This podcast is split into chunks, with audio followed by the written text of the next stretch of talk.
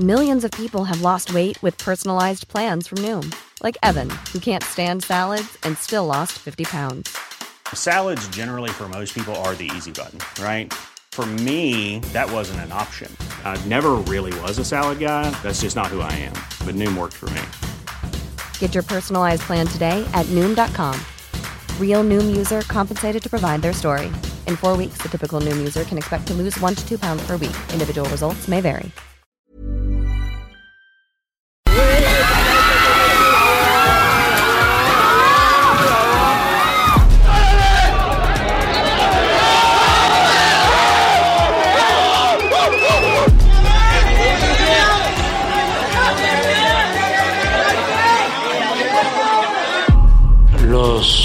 Integrantes de las bandas son seres humanos.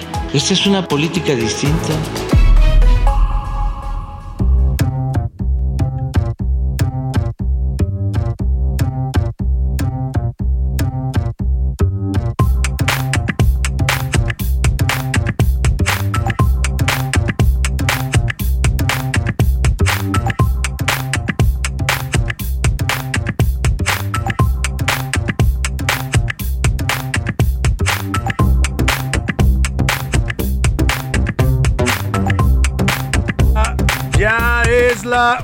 De la tarde en punto en el centro de la República. Los saludamos con gusto. Estamos iniciando a esta hora del mediodía a la una este espacio informativo que hacemos para usted. Todos los días, siempre se lo digo y es eh, que así es. Aquí estamos a esta hora del día para informarle, para acompañarle, para llevarle la mejor información, el análisis, la crítica, las entrevistas, las historias de este día, todo para que usted se informe y también pase un buen rato en esta hora del mediodía. En este los saludamos con gusto en este jueves, jueves 12 de mayo. Estamos ya avanzando en este mes de mayo y le tenemos mucha información importante ocurrida en las últimas horas. Le vamos a estar actualizando, por supuesto, el panorama informativo en las siguientes dos horas. Pero antes déjeme saludar con mucho gusto a toda la gente que nos sintoniza en, aquí en el Valle de México, nuestra frecuencia central 98.5 de su FM. Transmitimos en vivo y en directo desde nuestros estudios del Heraldo Radio 98.5 aquí en la Avenida de los Insurgentes Sur, número 1271, tercer piso,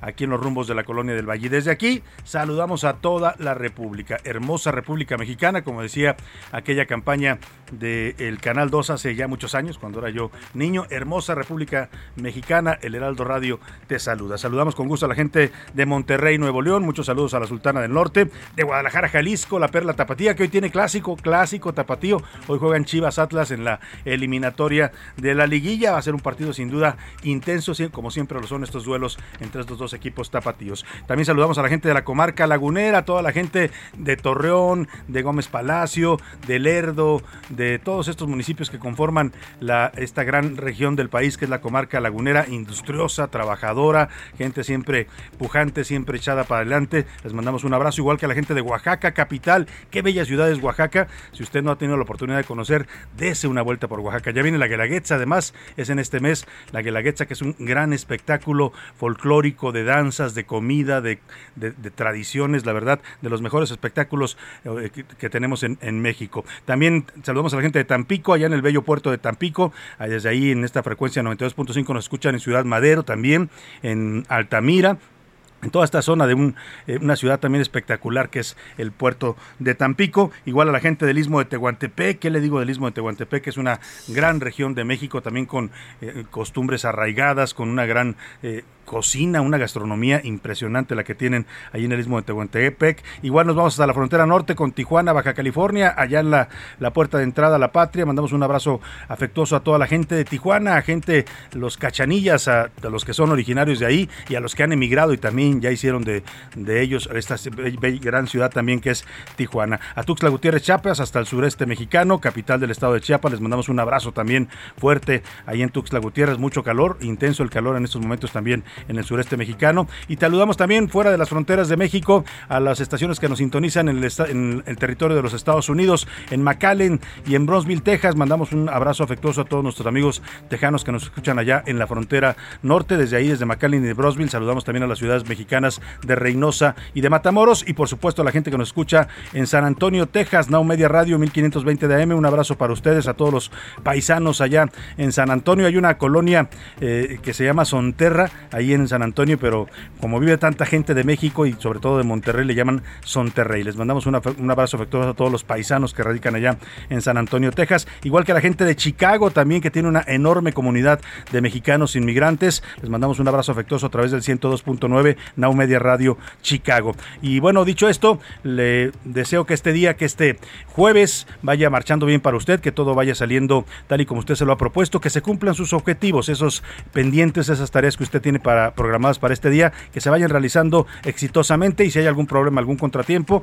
siempre se lo digo y se lo digo de corazón, ánimo, ánimo que nos queda todavía la mitad del día para resolver cualquier situación adversa. Dicho esto, vámonos a los temas que le tengo preparados en este jueves, jueves caluroso en la Ciudad de México. Ya ayer le decía que van a seguir aumentando las temperaturas, así es que pues hay que cuidarse, hay que refrescarse, hay que hidratarse, cuidarse de la exposición al sol, en fin, todo lo que sea necesario para que este calor no nos termine afectando más allá de lo necesario. Vamos a los temas que le tengo preparados. Boicot. El presidente de Argentina, Alberto Fernández, se sumó a la petición de invitar a todos los países del continente a la cumbre de las Américas que se llevará a cabo en Los Ángeles. Es decir, que ya son México, Bolivia y Argentina. Esto ya eh, se puede llamar así un boicot del eje de la izquierda latinoamericana en contra de la cumbre de Estados Unidos. Boicot en el sentido de que o van Venezuela, Nicaragua y Cuba o la verdad pues le van a hacer el vacío. Es lo que está eh, pues encabezando el presidente López Obrador, que fue el que abrió esta línea y lo están siguiendo. Parece que esto eh, era una acción concertada, no, no parece casualidad. Así es que pues el presidente López Obrador anda jugando a las contras con los Estados Unidos. Y vámonos, uno más. Aeroméxico confirmó que la noche de este miércoles el vuelo 762 proveniente de Bogotá, Colombia, tuvo que abortar el aterrizaje de emergencia con una ida al aire. Esto que cada vez es más común, lamentablemente, aquí en el Aeropuerto Internacional de la Ciudad de México. Eh, y tuvo que volver a, despegar cuando ya estaba a punto de aterrizar, porque otra aeronave de United, United Airlines que llegó de Los Ángeles, California, estaba en la pista. O sea, un incidente muy parecido al que vimos en video y que se registró hace una semana ahí en las pistas, en la pista número 5 del Aeropuerto Internacional de la Ciudad de México. Vamos a estar hablando de este tema que la verdad, pues mire, a ver, a ver hasta cuándo esto deja de ser solamente incidentes preocupantes, ¿no? Ojalá y no, yo toco madera que esto no ocurra, pero si están pasando con tanta frecuencia, vamos a, tener que, pues el gobierno tiene que hacer algo con esta situación. Bueno, vamos a hablar también de las, de las pistas. Ricardo Mejía, subsecretario de Seguridad y Protección Ciudadana, reveló que ya tienen identificados a los presuntos autores materiales e intelectuales de los homicidios de las periodistas Yesenia Mollinedo y Sheila García. Pues ahora falta que los agarren, vamos a estar hablando, por supuesto, de este tema eh, en, este, en este espacio. En los deportes, empates para empezar. La liguilla del fútbol mexicano comenzó con dos empates, San Luis 2, Pachuca 2 y Puebla 1, América 1 en los partidos de ida. Hoy juegan Cruz Azul ante los Tigres y el clásico tapatío, ya le adelantaba, Chivas contra el Atlas allá en, en Guadalajara, en la Perla Tapatía. Además, a pesar de su primer derrota en nueve años, nos va a contar Oscar Mota sobre Saúl El Canelo Álvarez, que es el quinto atleta mejor pagado en todo el mundo. En el entretenimiento, Priscila Reyes nos va a contar sobre la actualización de la noticia sorprendente que ocurrió en un concierto de Metallica, que ya le está dando la vuelta al mundo esta noticia. Vamos a a las preguntas del día para que usted, como siempre lo hace, y nos da de verdad mucho gusto que lo haga, participe con nosotros, opine, comente, debata sobre los temas de la agenda pública de este país. Esta es la opinión de hoy.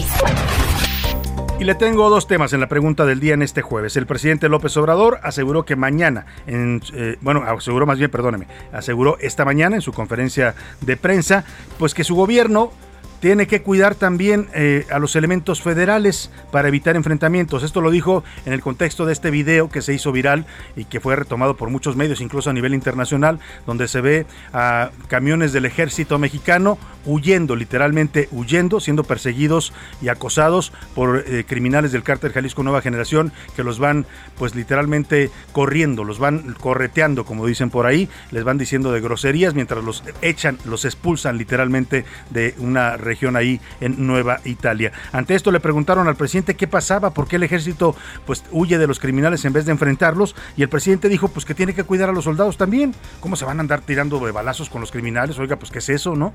Para que los soldados tienen que estar bien cuidaditos, bien alimentados, por eso le está dando mucho el presupuesto al gobierno, pero no deben de enfrentar a los criminales. Eso es lo que dice tácitamente el presidente y lo que se confirma con las órdenes que tienen de sus altos mandos los miembros del ejército y de la Guardia Nacional. Hagan patrullajes, anden por ahí que que los vea la gente, pero jamás, jamás se les ocurre enfrentar a unos criminales, ¿no? Esa es la instrucción que tienen.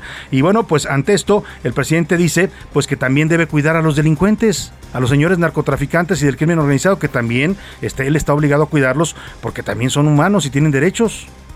Entonces, ante esto yo ya no entiendo nada y yo le quiero preguntar a usted para que me explique. ¿Para qué cree usted que existe el gobierno y el Estado? ¿Para qué se crearon estas dos figuras que son las que tienen la autoridad en las sociedades actuales, en este caso en México? ¿Para qué queremos un gobierno y un Estado? Le pregunto, ¿es para cuidar a los ciudadanos y darles seguridad en su integridad y en sus bienes? ¿Es para cuidar a los delincuentes y narcotraficantes y cuidar sus derechos? Porque pobrecitos también son humanos. ¿O de plano México es un estado fallido. ¿Qué me dice usted de estos comentarios que hizo hoy el presidente que francamente se salen ya de toda lógica? Yo nunca he querido creer estas versiones que muchos manejan de que el presidente pues ya se le mudó la mente a otro lado, ¿no? Que anda un poco desfasado de la realidad, pero la verdad cuando uno le escucha decir estas cosas, pues sí es preocupante, sí es preocupante si el presidente está realmente en en sus cabales, pues, ¿no? Porque como el presidente dice que tiene que cuidar a los narcotraficantes, no, la, no es la primera vez que lo dice, pero que lo diga en este contexto, tres años después de iniciado su gobierno y cuando estamos viviendo una situación de violencia generalizada en el país, sí, sí preocupa. Le pido su opinión sobre ese tema. El segundo tema que le pongo sobre la mesa, la Suprema Corte de Justicia de la Nación ayer decidió que el SAT, el Sistema de Administración Tributaria, puede acceder sin ninguna orden judicial a la información bancaria de cualquier ciudadano mexicano o extranjero que tenga cuentas en México. Es decir, que si el SAT tiene alguna duda sobre sus ingresos, puede entrar a sus cuentas sin tener una orden judicial. Eso es lo que autoriza ayer la Suprema Corte de Justicia, pues dándole instrumentos ahora sí que de terrorismo fiscal al SAT, ¿no?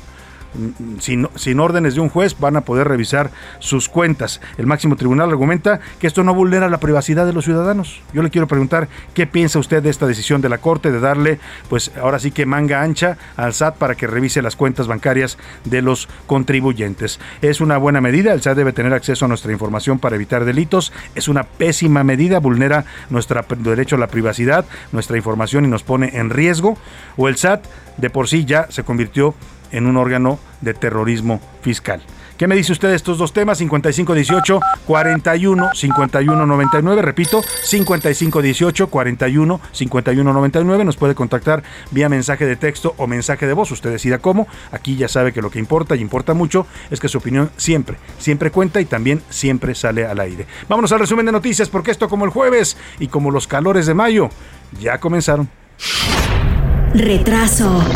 El reporte anual de petróleos mexicanos, entregado a la Comisión de Bolsa y Valores de los Estados Unidos, adelantó que la refinería de Dos Bocas presenta un retraso en las obras de construcción. Sin lana. Alrededor de 200 trabajadores de limpieza del sistema de transporte colectivo Metro denunciaron incumplimiento en sus pagos, por lo que realizarán manifestaciones hasta que se les pague. Acusado. Alejandro del Valle, presidente del Consejo de Administración de Interjet, fue vinculado a proceso por abuso sexual en contra de sus dos hijos menores y por violencia familiar. Despedido. El gobernador de Sinaloa, Rubén Rocha Moya, destituyó al secretario de Salud Estatal, Héctor Melesio Cuenojeda, por no desistir de dos denuncias en contra de dos periodistas de aquel estado. Confirmado. El líder de Corea del Norte, Kim Jong-un, pidió que se eleven al máximo las medidas de prevención del COVID-19 luego de que el país anunció su primera infección por coronavirus a más de dos años que inició la pandemia.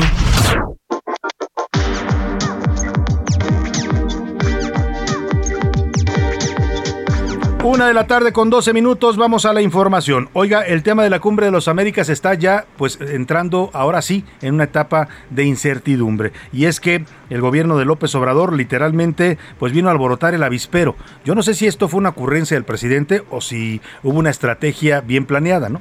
Da la impresión de que en su visita a Cuba, pues, eh, fue parte de lo que habló también y tal vez incluso con los, presidentes de Centroamérica, que esos se ve más difícil que se puedan eh, revelar a, desafiar a Estados Unidos, pero Cuba sí. Cuba y el eje eh, de la izquierda latinoamericana, lo que antes se llamaba o se llama todavía, pero ya tiene mucho menos presencia, el ALBA, esta asociación de países eh, de Latinoamérica, eh, la Alianza Bolivariana, como le llaman, que hoy el presidente López Obrador claramente intenta encabezar. Eh, y le digo esto porque, pues, primero fue López Obrador el que cuestionó que Estados Unidos no invitara a todos los países. Empezó como un discurso, ¿no? No, es que deben invitarlos a todos. Oiga, pues, ¿cómo? Si es una cumbre de las Américas, ¿qué sentido tiene hablar de una cumbre de las Américas si no están todos, ¿no? nunca decía sus nombres, pero claramente estaba abogando el presidente de México por Nicolás Maduro, sí, por Nicolás Maduro aboga, aboga nuestro presidente, por Miguel Díaz Canel de Cuba, sí, también, otro dictador autoritario, y por el señor Daniel Ortega, que es un impresentable también, eh, que ha, asesinado a disidentes, que ha eh, sacado de la contienda democrática a, la oposición. En fin, pues esos son los que defiende el presidente López Obrador. Y así empezó, como un discurso. Luego fue subiendo de tono y después de su viaje a Cuba, casualmente, el lunes dice, pues ¿saben qué? Ya lo estoy pensando bien. A lo mejor no voy a la cumbre si Estados Unidos insiste en no invitar a todos. Y así empieza. Hay reacción en Washington, contestan pues que todavía no definen las invitaciones que están viendo, pero de entrada le vuelven a decir al presidente López Obrador que no, que no son bienvenidos países que eh, atentan contra la democracia, eh, refiriéndose a estos tres países de Cuba, Venezuela y Nicaragua. Y luego, pues casualidad, Juzgue usted, ayer sale el presidente de Bolivia, Luis Arce, que es un agente cercana a Evo Morales, también sale el propio Evo Morales en un tuit diciendo lo mismo que López Obrador, si no hay invitación para todos en Latinoamérica, entonces no vamos a la cumbre. Y hoy, también lo, comentó Xiomara, eh, la presidenta de, Xiomara eh, Martín, se llama Xiomara, Xiomara Castro, la presidenta de, Honduras, eh, también ya lo comentó. Por eso le decía que en una de estas la gira el presidente tenía ese sentido, andar haciendo cabildeo a favor de esta propuesta que iba a lanzar. O sea, Xiomara Castro ya son cuatro presidentes de Latinoamérica. Xiomara Castro de Honduras, el señor Luis Arce de Bolivia, Ahora se suma Alberto Fernández de Argentina, que también se manifestó porque Cuba, Venezuela y Nicaragua sean invitados a la Cumbre de las Américas. Desde Alemania, donde está haciendo una gira por Europa, dijo que sí tiene pensado ir a la Cumbre de Los Ángeles el próximo mes, pero pidió lo mismo que López Obrador, que inviten a todos los países de América Latina. Esto fue lo que dijo el señor Alberto Fernández, presidente de la Argentina, que se convierte en el cuarto mandatario que, eh, pues siguiendo los pasos de López Obrador, están condicionando a Estados Unidos o, o invitas a todos o no vamos a tu fiesta? Eh, tengo pensado ir a la Cumbre de las Américas, pero yo le pido a los organizadores lo mismo que le pide López Obrador, que invite a todos los países de América Latina. Y sobre este tema, el presidente López Obrador consideró hoy pues que no ve un posible distanciamiento con Estados Unidos, que no pasa nada, dice el presidente, después de condicionar su presencia en el evento que se celebrará, le decía, en Los Ángeles, California, el 6 de junio próximo de boicot y pues pueda provocar algún tipo de distanciamiento en las relaciones entre México y los Estados Unidos? No, siempre he dicho que hemos recibido un trato muy respetuoso del presidente Biden, sin que yo hable de independencia y de soberanía, él siempre menciona que nuestro trato se da a partir de un pie de igualdad. Nadie tiene derecho a hablar en nombre de toda América y de decidir quién participa y quién no. Somos países independientes, libres. Bueno, ahí está lo que argumenta el presidente, que hay una que le tiene mucho respeto a Biden, pero no le tiene tanto, ¿eh? porque casualmente con Biden el presidente López Obrador pues actuó de manera muy distinta como actuaba con Donald Trump. Donald Trump no podía chasquear los dedos y lanzar una amenaza porque López Obrador y Marcelo Ebrard corrían a tirarse a los pies y a decir, sí, lo que usted diga, señor Donald Trump. Hoy con Biden lo está desafiando abiertamente, ¿no? Primero fue la reforma energética que mandó a su representante John Kerry y el presidente lo bateó, ahora sí que macaneando, como le gusta macanear, bateó al señor John Kerry y luego hasta se burló de él diciendo, no, pues es que él entendió mal, yo nunca le dije que íbamos a, a modificar nada de la iniciativa. Y ahora es este tema. Y bueno, aquí va quedando claro, un asunto que hoy comentamos, por cierto, en la columna Serpientes y Escaleras del Universal, lo invito a que la lea ahí en la página del universal.com.mx, justamente esto, ¿no? Parece que eh, la estrategia de López Obrador cada vez es más clara. El presidente tiene un cierto desprecio por el señor Biden, aunque dice que lo ve con mucho respeto, y sí, en lo institucional lo respeta, ¿no? En la parte institucional y lo está apoyando también con la migración, lo está, está colaborando con, con el gobierno de Estados Unidos para la parte de migración, pero en lo político, pues hay un abierto desafío y un trato muy diferente al que le daba Donald Trump. Y aquí lo que empiezan a ver mm, algunos analistas, y nos dan datos además de adentro de Palacio Nacional, pues es que el presidente ya está viendo a futuro. Como ya ve que le gusta anticipar los resultados, ¿no? Ya dijo que va a ganar el 2024 por paliza, les vamos a ganar por paliza, dice el presidente. Bueno, pues también ya está viendo la sucesión de Estados Unidos que también es en 2024. Primero hay elecciones este 8 de noviembre en Estados Unidos para elegir a 35 escaños del Senado, con lo cual se define la mayoría de esa Cámara estadounidense. Y lo que dicen las encuestas y lo que dicen los analistas y los círculos políticos en Washington es que eh, eh, el Partido Republicano puede ganar estos, estos escaños de la mano de Trump, por menos la mayoría. De Donald Trump, sí, que está resurgiendo y anda en campaña, ¿no? Y que lo que está viendo López Obrador es que si, si le quitan la mayoría del Senado a Biden, pues lo van a debilitar todavía más de lo que por sí ya está. Biden está golpeado por la crisis de la pandemia, está golpeado por la guerra ahora en Ucrania, trae una inflación, ayer se reportó arriba del 8% ya en Estados Unidos, que es la más alta que han tenido también en los últimos años, está todo por las nubes, igual en Estados Unidos, la gente está empezando a, a molestarse y a protestar, y lo que está viendo López Obrador es, ahí viene Trump, de regreso, ya viene el señor Donald Trump y en una de esas puede volver a ganar la presidencia en 2024, entonces ¿para qué me desgasto con Biden? No? Le doy por su lado, pero yo me estoy ya pensando en el que viene y además que lo quiere mucho, lo añora, lo extraña al señor eh, Pelos de Lote. Entonces, pues parece que esa es la apuesta de López Obrador, ya estar viendo hacia el futuro y volver a apostar otra vez otra vez por Donald Trump, como lo hizo en 2016, cuando fue, en 2020, perdóneme, cuando fue allá a la Casa Blanca, pues a, lanzarle flores al señor Donald Trump. El caso es que, pues ahí está la posición de México, que está siendo ya seguida por varios países de Latinoamérica, cuatro ya se pronuncian en este sentido,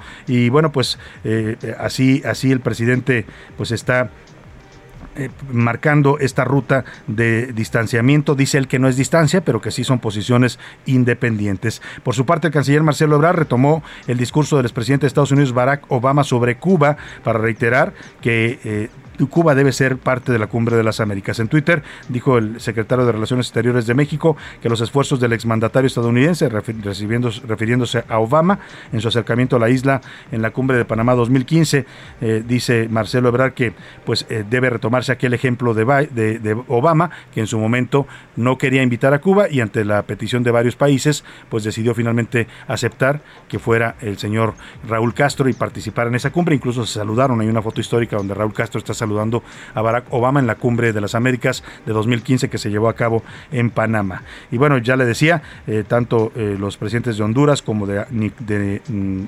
de Bolivia y Argentina están siguiendo esta posición del de, eh, presidente López Obrador.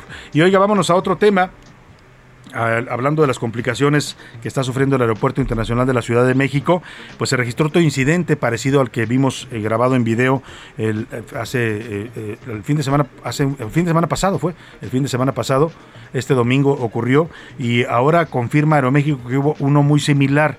Dice que la noche de ayer miércoles el vuelo 762 que provenía de Bogotá tuvo que abortar el aterrizaje, estaba ya bajando para aterrizar a la pista, tuvo que volver a, a emprender el vuelo hacia el aire porque porque estaba en la pista un avión de United Airlines que había llegado de Los Ángeles, California. Es decir, estuvo a punto de ocurrir otro choque, otra colisión entre aviones. Se disponía eh, a salir de esta zona, eh, dice, dice el Aeroméxico que no fue un incidente grave, o similar al que ocurrió entre los dos aviones de Volaris el pasado domingo, eh, pero que pues sí tenía que consignarlo y informar al público. Y escuche usted, la redistribución del espacio aéreo afectó a cinco aeropuertos más que desde hace 15 años operan con los mismos equipos de radioayuda a la navegación. Todo el dinero se utilizó para el AIFA. Le quitaron todo el presupuesto al Aeropuerto Internacional de la Ciudad de México, lo secaron literalmente, por eso lo ve usted tan, tan mal el servicio y tan dañado el aeropuerto, porque todo se lo dieron al AIFA. Nos platica Milka Ramírez.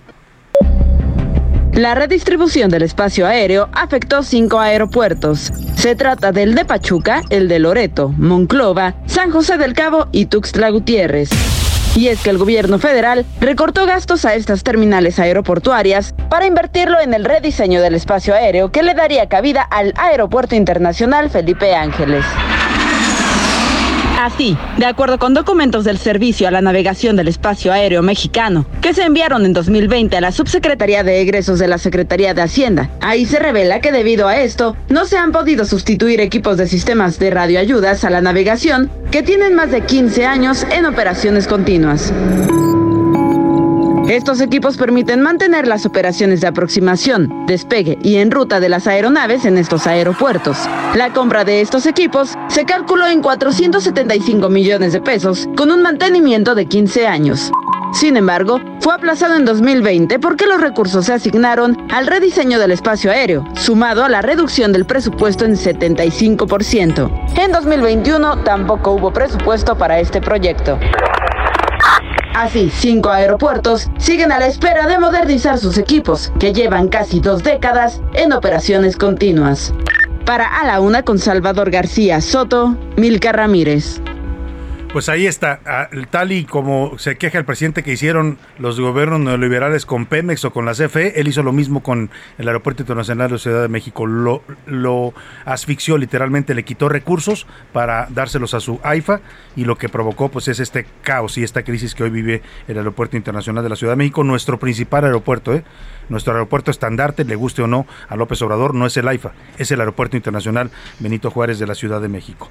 Oiga, hoy en la mañanera se dio a conocer que ya hay avances sobre el caso de los asesinatos de, las periodistas Yesenia, Yesenia Mollinedo y Sheila García. Dice Ricardo Mejía que ya identificaron a los agresores podemos afirmar con toda responsabilidad que ya se tienen identificados a los presuntos autores materiales por parte del Ministerio Público y que pronto se espera su detención. No se quiere alertar a los perpetradores, pero están identificados plenamente fue privado de la libertad entre las 2 y las 3 horas del día 4 de mayo y fue encontrado su cuerpo el día 5. El periodista no se había incorporado al mecanismo de protección de periodistas, no se descarta ninguna línea de investigación, Así se refirió Ricardo Mejía, subsecretario de Seguridad, a los avances en los casos de estas dos periodistas veracruzanas y también del periodista eh, eh, Luis, eh, Luis Carlos Ramírez. Luis, Enrique Ramírez, perdóneme, de Sinaloa.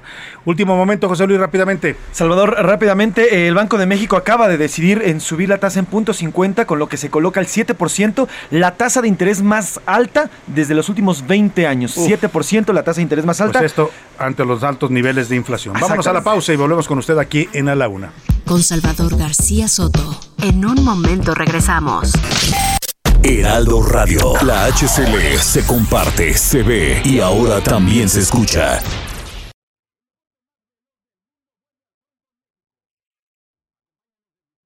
Heraldo Radio. La HCL se comparte, se ve y ahora también se escucha.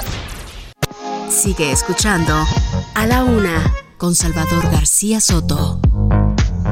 Ahora, la rima de Valdés. O, de Valdés, la rima.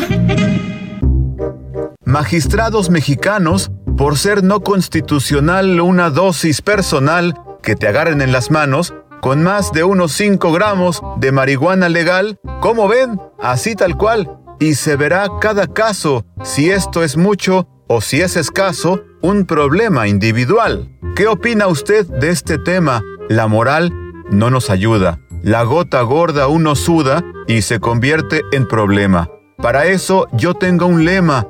Con tolerancia y respeto con los demás, no me meto, porque cada quien su mota. Si la cholla te rebota, en eso no me entrometo. El pasto vacilador ha estado aquí de hace mucho. Se vende hasta en cucurucho. No falta el consumidor. Avancemos, por favor, que las leyes sean cabales y que se acaben los males del narcotráfico ya. Si eres Pacheco, pues va, nomás mochate, no jales.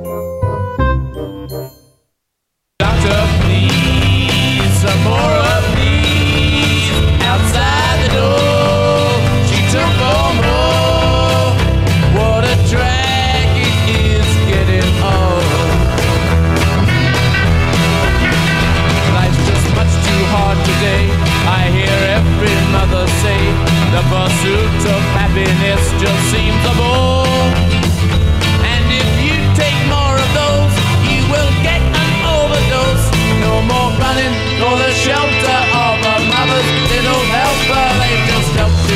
De la tarde con 32 minutos, estamos de regreso aquí en A la Una y estamos regresando con los Rolling Stones, con esta canción que se llama Mother's Little Helper, el pequeño ayudante de mamá. Estamos en la Semana de las Madres aquí en A la Una, escuchando música que tenga que ver con la maternidad, con el amor a la madre, con los consejos de una madre. Y bueno, esta canción se la dedicaron los Rolling Stones allá en los años 60 a las madres. Vámonos a otros temas importantes. Doctor, please, outside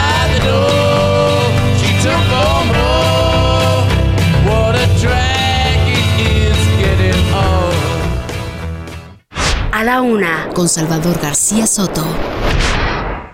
Vamos a retomar el tema, ya le comentaba pues este asunto de la Cumbre de las Américas que pues se ha vuelto controversial a partir de las posiciones que asumió el presidente López Obrador y que ahora están imitando o siguiendo algunos otros países de América Latina, ya lo hizo la presidenta de Honduras Xiomara Castro, el presidente de Bolivia Luis Arce y ahora también desde eh, Europa donde anda de gira lo hizo el presidente de Argentina el señor eh, Alberto Fernández. Para platicar de este tema y para que nos ah, haga su análisis, hoy- ayer le leíamos un artículo muy, muy interesante y una entrevista también que le dio al Diario Universal sobre esta cumbre. Hago contacto con el doctor Emilio Rabasa, es doctor en Derecho por la UNAM, maestro también en Ciencia Política por la Universidad de Cambridge y docente e investigador de la Universidad Nacional. ¿Cómo está, mm, doctor? Muy buenas tardes. Muy buenas tardes, Salvador. Gracias por invitarme a su programa. Al contrario, gracias a usted por aceptarnos la llamada y además déjeme felicitarlo porque me enteré por ahí que es su cumpleaños, así es que muchas felicidades, doctor. Muchas gracias. Oiga. Gracias, Salvador. Oiga, pues queremos preguntarle, ayer veía yo su opinión sobre este tema, decía que usted que lo que está pasando con la cumbre tampoco es algo nuevo, que ocurrió en 2015 en la cumbre de Panamá en la que usted tuvo eh, oportunidad de participar. Eh, ¿Qué, qué es lo que estamos viendo? ¿Es un intento de boicot? ¿Son posiciones válidas de, eh, de México y de otros países que están en este sentido eh, pronunciándose? Estamos viendo una práctica eh, que eh, se remonta a la cumbre de Panamá del 2015, cuando el grupo ALBA, conformado por Nicaragua, Ecuador, Venezuela y Bolivia, condicionó su asistencia a Panamá a que se invitara a Cuba. En ese momento, Cuba, eh, Panamá aceptó a, invitar a, a Cuba, estuvo Cuba en la persona de Raúl Castro, se reunió incluso ahí con Barack Obama, una, una reunión eh, histórica a la que hace ahora referencia el canciller Marcelo Ebrard, por lo que estoy eh, enterándome en relación con la posición del presidente Andrés Manuel López Obrador. Entonces, ese es un antecedente. Luego en Perú, el propio gobierno de Perú, porque aquí el anfitrión es el que tiene derecho de invitar o no invitar, eh, pidió que no se invitara a Venezuela y exigió la liberación de los eh, presos políticos. El grupo Lima al que México pertenece apoyó esa decisión y no fue entonces eh, Venezuela. Y ahora estamos nuevamente recurriendo a esta práctica de eh, amagar con no ir si no se invita a determinado número de países que parece que se van a, a incluir. Mi posición es que es válido el argumento de la inclusión, desde luego, y más en un país como el nuestro que se opuso a la, a la exclusión y expulsión de Cuba, cuando todo el continente la expulsó de la OEA y rompió relaciones diplomáticas. Entonces, claro que es un muy buen argumento el de la inclusión. Ni modo que cada vez que haya cumbre, el país anfitrión se ponga a evaluar a quién invita o a quién no invita según su sistema político o las relaciones con él. Pues no habría cumbres. Pero lo que creo que es importante es que hay que ir a hacer valer ese argumento allá, que hay que asistir a la cumbre y en la cumbre decir, debemos ser incluyentes, no excluyentes. Incluso se me ocurre, Salvador, Sí. que podría el presidente de México llevar una iniciativa que estoy seguro que se aprobaría por en- extensa mayoría en la cumbre de Los Ángeles, de que no se vuelva a excluir a ningún país en cumbres futuras, que ya quede como regla de las cumbres no excluir a ningún país. Entonces, sería más impactante, tendría mayores beneficios políticos para México, para el país, para el gobierno del el presidente Andrés López Obrador, asistir que no asistir. O sea, usted lo que me dice, el discurso es válido, este discurso de tenemos que incluir a todos, es una cumbre de las Américas y tienen que estar representados todos los países, pero lo que no se ve también es esta amenaza de, de no voy si no invitas a todos, o sea, viniendo de un país que pues es nuestro, nuestro principal socio comercial y vecino, el, el anfitrión. Se ha, se ha también especu- especulado mucho de que si es- de no ir afectaría la relación bilateral con Biden. Eso yo no lo creo. La relación bilateral tiene otra dinámica, tiene otro curso eh, y además ha, ha- madurado y no creo que lo afecte. Eh, los países son soberanos para decidir si asisten o no. Hay que recordar, por ejemplo, que Trump decidió no asistir a la de Perú Sí. y no quiso ir y desdeñó a América Latina y fue el primer presidente de los Estados Unidos en no asistir a una cumbre. Entonces, no creo que afecte a la relación bilateral como algunos comentaristas lo han hecho ver. Lo que creo es que se pierde la oportunidad de un foro que es mundial porque va a haber presencia de observadores de todos los países del mundo, que tiene una gran resonancia, no nada más son jefes de Estado y de gobierno, también son organismos internacionales, ONU, PNUD, eh, o- eh, BID, etcétera, y sociedad civil organizada. Van ONGs, van sindicatos, van grupos indígenas, etcétera. Es un gran evento. ¿Cómo perder esa oportunidad, Salvador, de no estar presente ahí argumentando la inclusión? O sea, que el presidente, si, eh, eh, si quiere defender esta posición, que como dice usted es válida y es eh, legítima, eh, eh, de la inclusión, pues tendría que ir al foro y decirlo ahí y plantear ahí este discurso, pues que está haciendo ahora de manera anticipada, pues. Este, así es, incluso llevar una iniciativa en donde se diga para futuras cumbres ya que no haya la posibilidad de exclusión de ningún país, independientemente de su situación política, de su régimen político, que no haya la posibilidad de exclusión de, de ningún país. Acordemos y votemos que no haya exclusión alguna. Se puede llevar esa iniciativa Claro. por parte de México. No Claro. se le ha ocurrido a nadie. ¿Por qué no la lleva a México y la sostiene y la defiende allá? Ahora, si, si se da, si se, si se, digamos, eh, el presidente se mantiene en esta posición mm, y Estados Unidos dice yo no voy a invitar a Cuba, no voy a invitar a Venezuela, no voy a invitar a Nicaragua porque ya han dicho que son países que no respetan la democracia y el presidente no va y manda a Marcelo Ebrard, ¿pasa algo o, o no pasa nada tampoco? No, vaya, no va a pasar, no, no va a pasar gran cosa.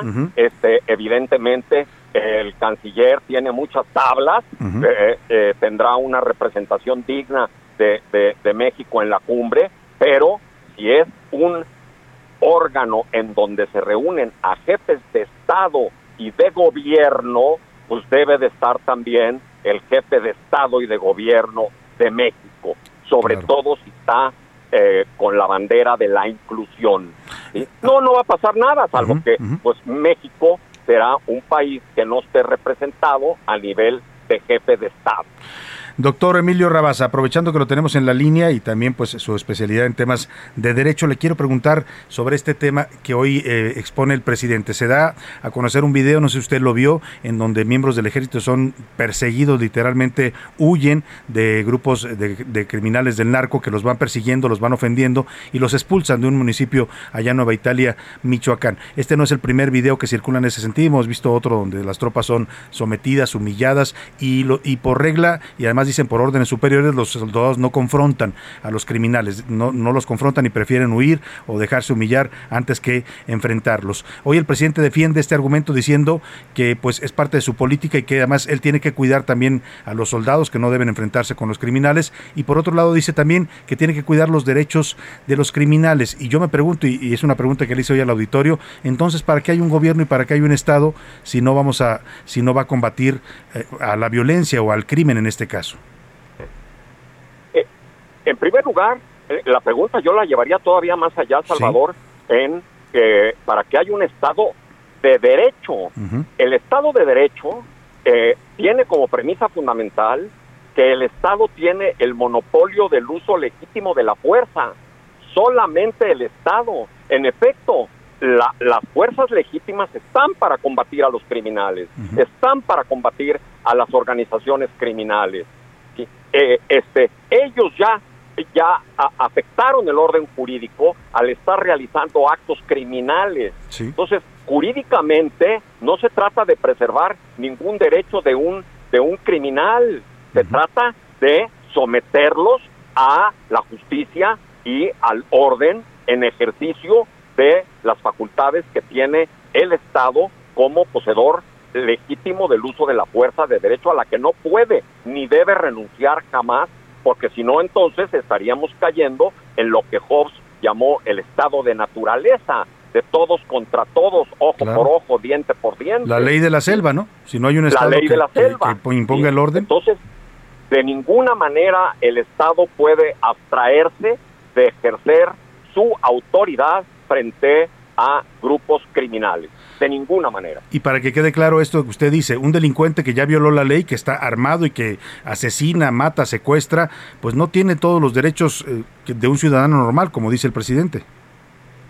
a ver, este, tendrá el derecho, si es que no es eh, agarrado en, en fragancia, de, de ser detenido y llevado ante, ante un juez, ¿sí? Para el debido proceso legal. Pero si están haciendo en flagrancia, como es el caso del video, yo no lo he visto, que usted me menciona, de que están persiguiendo al ejército, están violando en ese momento el orden jurídico al enfrentarse al ejército, pues entonces, por supuesto que no tienen ningún derecho a ser en ese momento detenidos y llevados ante un juez porque no se dejarían, ¿verdad? Estarían disparando, evidentemente. ¿no? O sea, no hay dilema en cuanto a que un jefe de Estado, un jefe de gobierno tiene que defender los derechos de los ciudadanos y no los de los delincuentes. Por supuesto que no, claro que no, no hay ningún ningún dilema. Este, eh, eh, el delincuente no podrá tener mayor derecho que el de ser sometido para ser puesto a disposición de un juez y que tenga un debido proceso legal, siempre y cuando no sea agarrado en flagrancia. Claro. Porque si eh, eh, una persona entra a su casa con una pistola y, y está a punto de dispararle a usted o a su- y a su familia, pues en ese momento hay que responder, ¿verdad? en Sin duda. legítima defensa. Sin duda o, o llamar a la policía. No, no, no vamos a entonces a, a pensar que ese eh, eh, Delincuente. eh, persona tiene derechos frente a usted, ¿verdad? Claro. claro que no.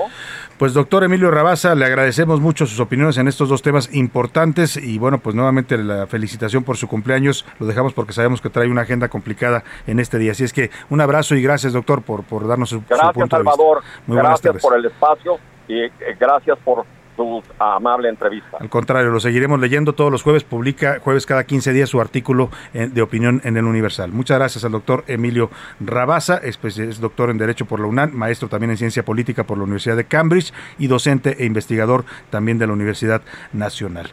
Pues sí, yo coincido totalmente con él. ¿eh? Eso de decir que los delincuentes tienen derechos y que por eso no se les, no se les combate, pues eso es de alguien que está totalmente errado. Y aunque sea el presidente de México, está errado en su punto de vista. No hay dilema, lo dijo el doctor Emilio Rabasa, no hay dilema entre qué debe prevalecer, los derechos de los ciudadanos o los derechos de los delincuentes. Por supuesto que son los derechos de los ciudadanos y su derecho a la seguridad y la integridad del Estado. Y un Estado que no va a combatir al crimen, yo le pregunto entonces, ¿para qué lo queremos?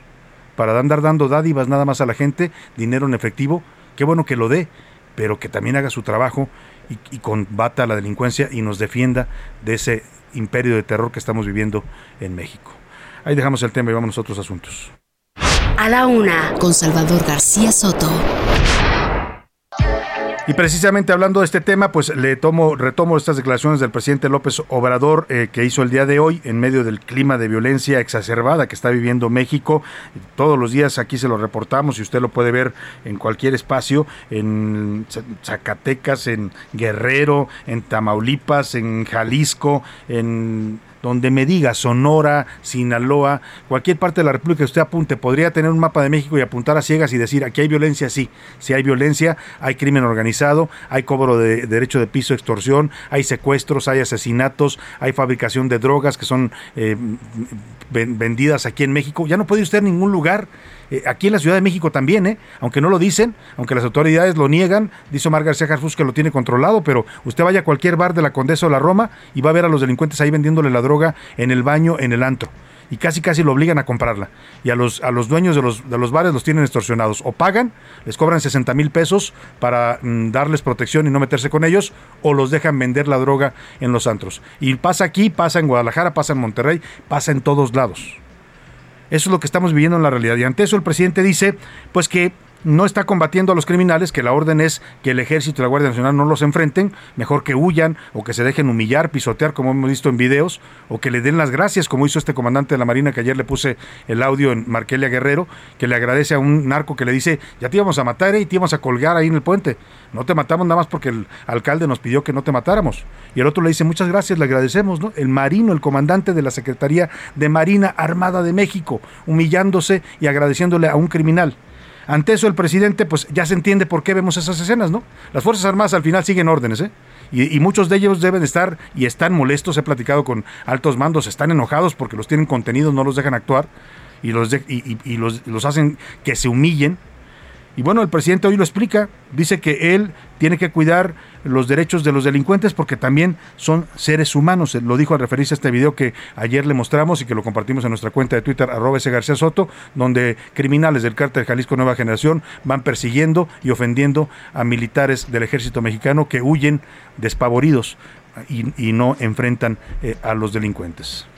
Cuidamos a los elementos de las Fuerzas Armadas, de la defensa, de la Guardia Nacional, pero también cuidamos a los integrantes de las bandas, son seres humanos. Esta es una política distinta. Para mí fue una actitud responsable. Esa, declaración, no sé, no sé cómo la entiende usted. Yo no la entiendo, no la acepto, me provoca un choque en las neuronas. Que el presidente de México, que el presidente de un país, de cualquier país pudo haber sido, ¿eh? pero que diga que él está para cuidar los derechos de los delincuentes, porque también son seres humanos, y no que diga que está para cuidar los derechos de los ciudadanos por sobre los delincuentes. Oiga, ¿qué les cuida a los narcos? Si los narcos se cuidan solos, traen armas de alto calibre, asesinan a gente, someten a gente, extorsionan a los ciudadanos, a los comerciantes, a cualquier lugar que vaya usted de la República, a cualquier persona que tenga una tiendita, un negocio, le están sacando dinero a los criminales. ¿Eso es lo que cuida el presidente? ¿Eso es lo que defiende? ¿A los que matan, destazan personas? ¿A los que secuestran niñas, mujeres para violarlas, para prostituirlas? ¿Esos son los que defiende el presidente de México? Qué grave declaración. Esta declaración, guárdela, la dijo hoy el presidente Andrés Manuel López Obrador en este día 12 de mayo. Va a quedar para la historia ¿eh? y va a ser, se lo digo desde ahorita, una de las cosas que van a hundir a este presidente, porque no se puede, no puede un presidente decir que él defiende los derechos de los delincuentes. Entonces, no tiene sentido de estar ahí donde está. No tiene sentido de encabezar un gobierno y un Estado cuando no entiende que su prioridad no es cuidar delincuentes, sino cuidar a los ciudadanos que estamos viviendo bajo el asedio, bajo el imperio del horror y del terror y de la violencia del crimen organizado. Si este presidente no entiende eso, francamente, no sé qué hace ahí, sentado en esa silla. Vamos a otro tema. A la una, con Salvador García Soto. Vámonos a los deportes, si le parece, con el señor Oscar Mota, porque ya, ya me enojé.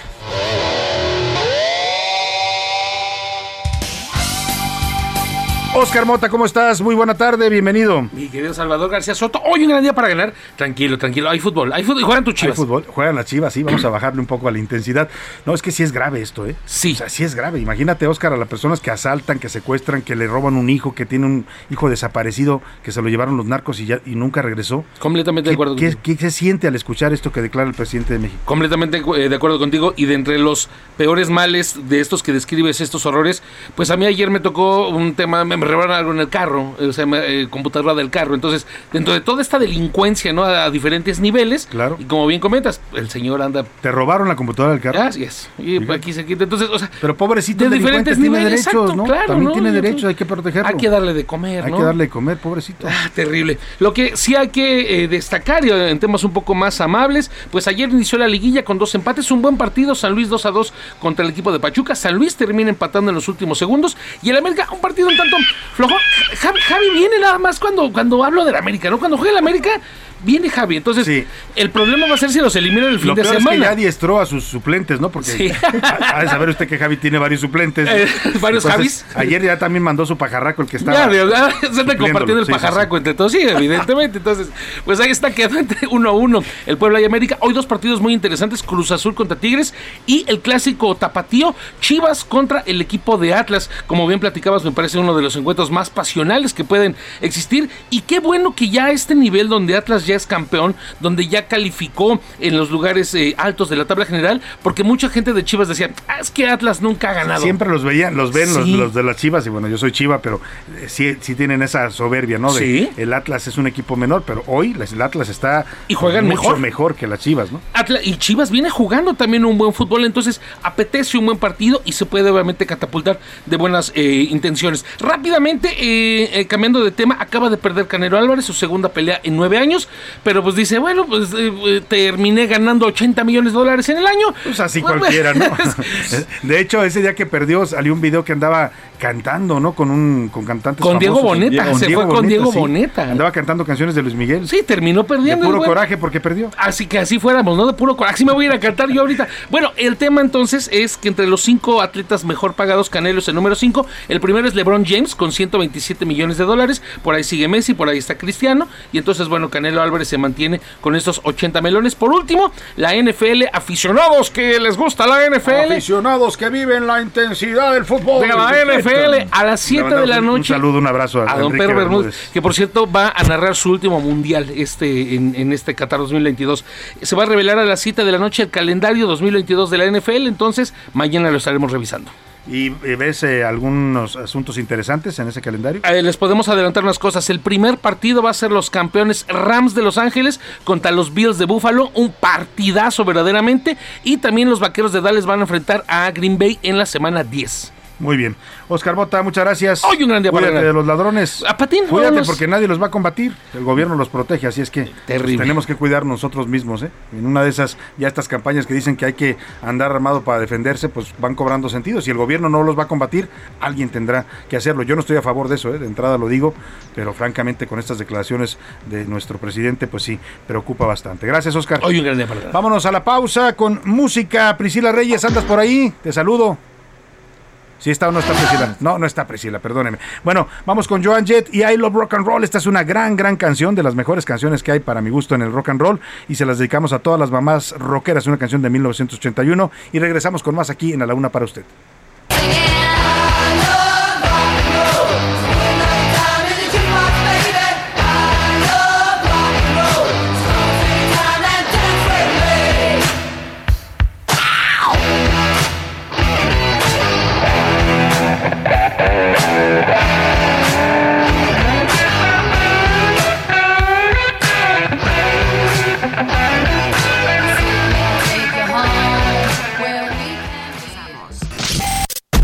Heraldo Radio. La HCL se comparte, se ve y ahora también se escucha. Heraldo Radio. La HCL se comparte, se ve y ahora también se escucha. Ya estamos de vuelta con A la Una, con Salvador García Soto.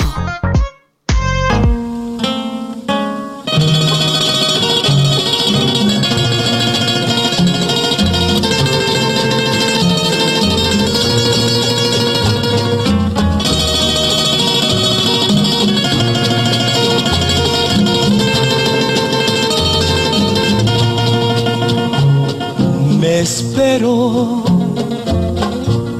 no voy a marcharme, no voy a alejarme, sin antes decir que lloro, que sufro al mirarte tan cerca a mis manos, sin poderte así. Quiéreme, porque ya creo merecerte, porque ya logré ponerte en mi alma tu más grande altar. Son las 2 de la tarde en punto en el centro de la República. Los saludamos con mucho gusto. Estamos arrancando la segunda hora de A la Una. Vamos ya a la segunda parte de este espacio informativo. Todavía con muchos temas, ¿eh? mucha información, muchas historias, entrevistas. Eh, vamos a escuchar, por supuesto, sus opiniones en esta segunda parte. Vamos a tener el cotorreo informativo. Vamos a escuchar las buenas noticias. Mucho todavía para compartir con usted en este jueves 12 de mayo. Y vamos a, por supuesto, saludar a toda la gente que nos está sintonizando en esta segunda hora, tanto a los que nos eh, están escuchando desde la una de la tarde, que arrancan este espacio con nosotros. Hay público que nos escucha las dos horas completitas, hay otros que escuchan la primera hora, la segunda. A todos, de verdad, les agradecemos el preferir esta opción informativa, que ya sabe que se hace para usted aquí. Aquí lo, lo primero que pensamos al armar este espacio informativo, al estar aquí en el micrófono junto a usted, acompañando en, en su día a día, es en usted. Usted es para nosotros el objetivo principal de este noticiero. Y bueno, hemos regresado románticos, ya escuchamos canciones para mamás rockeras, para mamás salseras, para mamás poperas, pero ¿qué me dice de las mamás románticas, no? Hay toda una generación de madres que crecieron con esta música de tríos y este de los dandies es, es como decía yo, el clímax de la música de tríos en cuanto a una melodía muy sentida, ¿no? Son los tres regalos interpretados por los dandies y seguimos en la Semana de las Madres aquí en A la Una. Yo que soñé con tener una reina que mandara en mis ya no tengo que buscarla. Porque en mí todo lo encuentro, ya no más, dime que sí. Solo basta una sonrisa para hacerte tres regalos. Son el cielo, la luna y el mar. Buena canción, sin duda alguna, de los dandies. Decía, son como. Los dandies son como el churrigueresco de, de los, de la música de tríos, ¿no? Son así todo, todo ritmo, guitarra. Ya andas por ahí, Priscila, ya te escuché reír. Sí. Es que es, es como. Algunos lo consideran cursi, pero es como una música ya muy. eh, mucho, mucho requinto, mucho, una voz muy, muy sentimental, ¿no? Sí, es que toda esa, acuérdate que los tríos pues vienen del, de, de- de Cuba. Sí, del son cubano. son cubano y todo. Y entonces los requintos son característicos en los arreglos que son entre coros, entre la letra, entre los puentes de la canción. Y los dandies eran una cosa que dices una palabra y... O sea, na- o sea, derraman miel en sus canciones los Sí, dandies, ¿no? sí, pero la verdad sí, tienen, buenos temas. Bueno, pues ya escuchó usted a Priscila Reyes, también le doy la bienvenida a José Luis Sánchez. ¿Cómo estás, José Luis? Salvador García Soto, ¿cómo estás? Bonito jueves, Pris, bonito jueves, bonito jueves a todas y a todos. Oye, yo tengo esta herencia de los tríos de mi papá, la verdad es que tenía... Le gustaba la música, le gusta la música de Sí, tríos a tu y, papá. y yo tengo ahí varias canciones, por ejemplo, Chacha también, de Chacha, mi Chacha linda también. Chacha Uy, linda. sí, también. Sí, no, bueno, Eres, eres muy, muy romántica. Sí, no, bueno. ¿No, no han llevado serenata o no te han llevado en tu caso, Priscila, con, con trío? Sí, de hecho esta es una de mis canciones favoritas, que Es me la bella. canten en serenata, sí, me- sí me han llevado. Y, por ejemplo, Jay lo trae de su papá, pero yo lo traigo de mis abuelos. Tú ibas a casa de mis abuelitos. Sí. y era, o sea, te sabías todas las canciones de los tríos, todas. Claro. ¿sabes? Sí, yo también, yo también de mi padre tenía él un disco de los dandies, ¿no? Todas estas canciones las oíamos en cuando había una fiesta o reunión familiar, eran obligadas. Mi papá también. entre Imagi- otros, ¿no? Imagínate que te imagínate, Pris, que un novio te dijera, tú eres mi último fracaso. Y ¡pum! Ya se arranca con mi... Ya se lo han dicho. Oye, bueno, pues vamos, antes de, de ir con Priscila y José Luis a escuchar sus opiniones, le cuento rápidamente lo que le tengo preparado en esta segunda hora. Vamos a hablar de eh, pues esta decisión que tomó la Suprema Corte que le da al SAT, ahora sí que le da pues unos dientotes ¿eh? para que muerda a los contribuyentes. Dice la Corte que el SAT puede ingresar a nuestras cuentas bancarias, a las cuentas de los contribuyentes, sin requerimiento de una orden judicial. Es decir, si el SAT tiene sospechas de usted o de cualquier contribuyente, puede dar un clic y accesar a las cuentas directas para ver cómo andan sus finanzas y sus ingresos y gastos. También le contaré una terrible historia. Un empleado de la Comisión Federal de Electricidad que andaba pues reparando un poste de luz ahí en una, aquí en una colonia en la Ciudad de México, pues resulta que un perrito que salió de la casa donde estaba parado el señor le ladró. Bueno, pues se molestó el señor porque dice que el perrito le tiró la mordida. Era un schnauzer de esos perros chiquitos que son toda ternura y lo mató. Lo mató con un desarmador. Está, hay un video circulando en redes sociales donde los dueños del perro lo acusan. Ahí aparece el empleado de la CFE y dice él que porque lo intentó morder. Pues eh, si fuera un Doberman o un eh, Pitbull o un Gran Danés lo puedo entender, pero un perrito de esos pequeñitos, oiga, matarlo porque le ladra y porque se le acerca. Bueno, pues le voy a contar esta historia. Y agárrese, el calor seguirá en la República Mexicana. Por lo pronto, abril ya está registrado como el mes más caluroso de la última década. Y los expertos expertos prevén que mayo todavía sea más caliente que abril. En el entretenimiento, Priscila Reyes nos va a contar también sobre esta noticia sorprendente que ya le dio la vuelta al mundo. Ocurrió en un concierto de Metallica. Nos va a dar detalles en un momento más Priscila Reyes. Por lo pronto, es momento de escuchar las opiniones del público. Priscila Reyes, hicimos dos preguntas el día de hoy. Una sobre esta declaración, pues muy, muy, muy controversial y muy preocupante también, diría yo, del presidente López Obrador, de decir que él debe defender primero los derechos de los delincuentes, ¿no? Y proteger también a las Fuerzas Armadas, que por eso no están combatiendo al narco. Y la, el segundo tema, José Luis Sánchez. Sobre lo que decidió ayer la primera sala de la Suprema Corte de Justicia de la Nación, el SAT ya puede acceder a nuestras cuentas bancarias sin la necesidad de una orden judicial. Puede acceder a, todo, a lo que sea a nuestras cuentas. Así que bueno, Bueno, pues ahí está. y ahora sí, ¿qué, dice el público? Pobre público con taquicardia después de esto del SAT que hemos informado. Eh, nos mandan muchísimos saludos. Por acá nos están diciendo que hace calor, hace mucho calor. Sí, sí.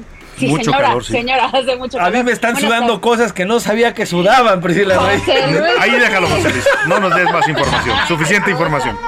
Esa imagen que se hizo la gente anteriores de escuchas, híjole, pero bueno.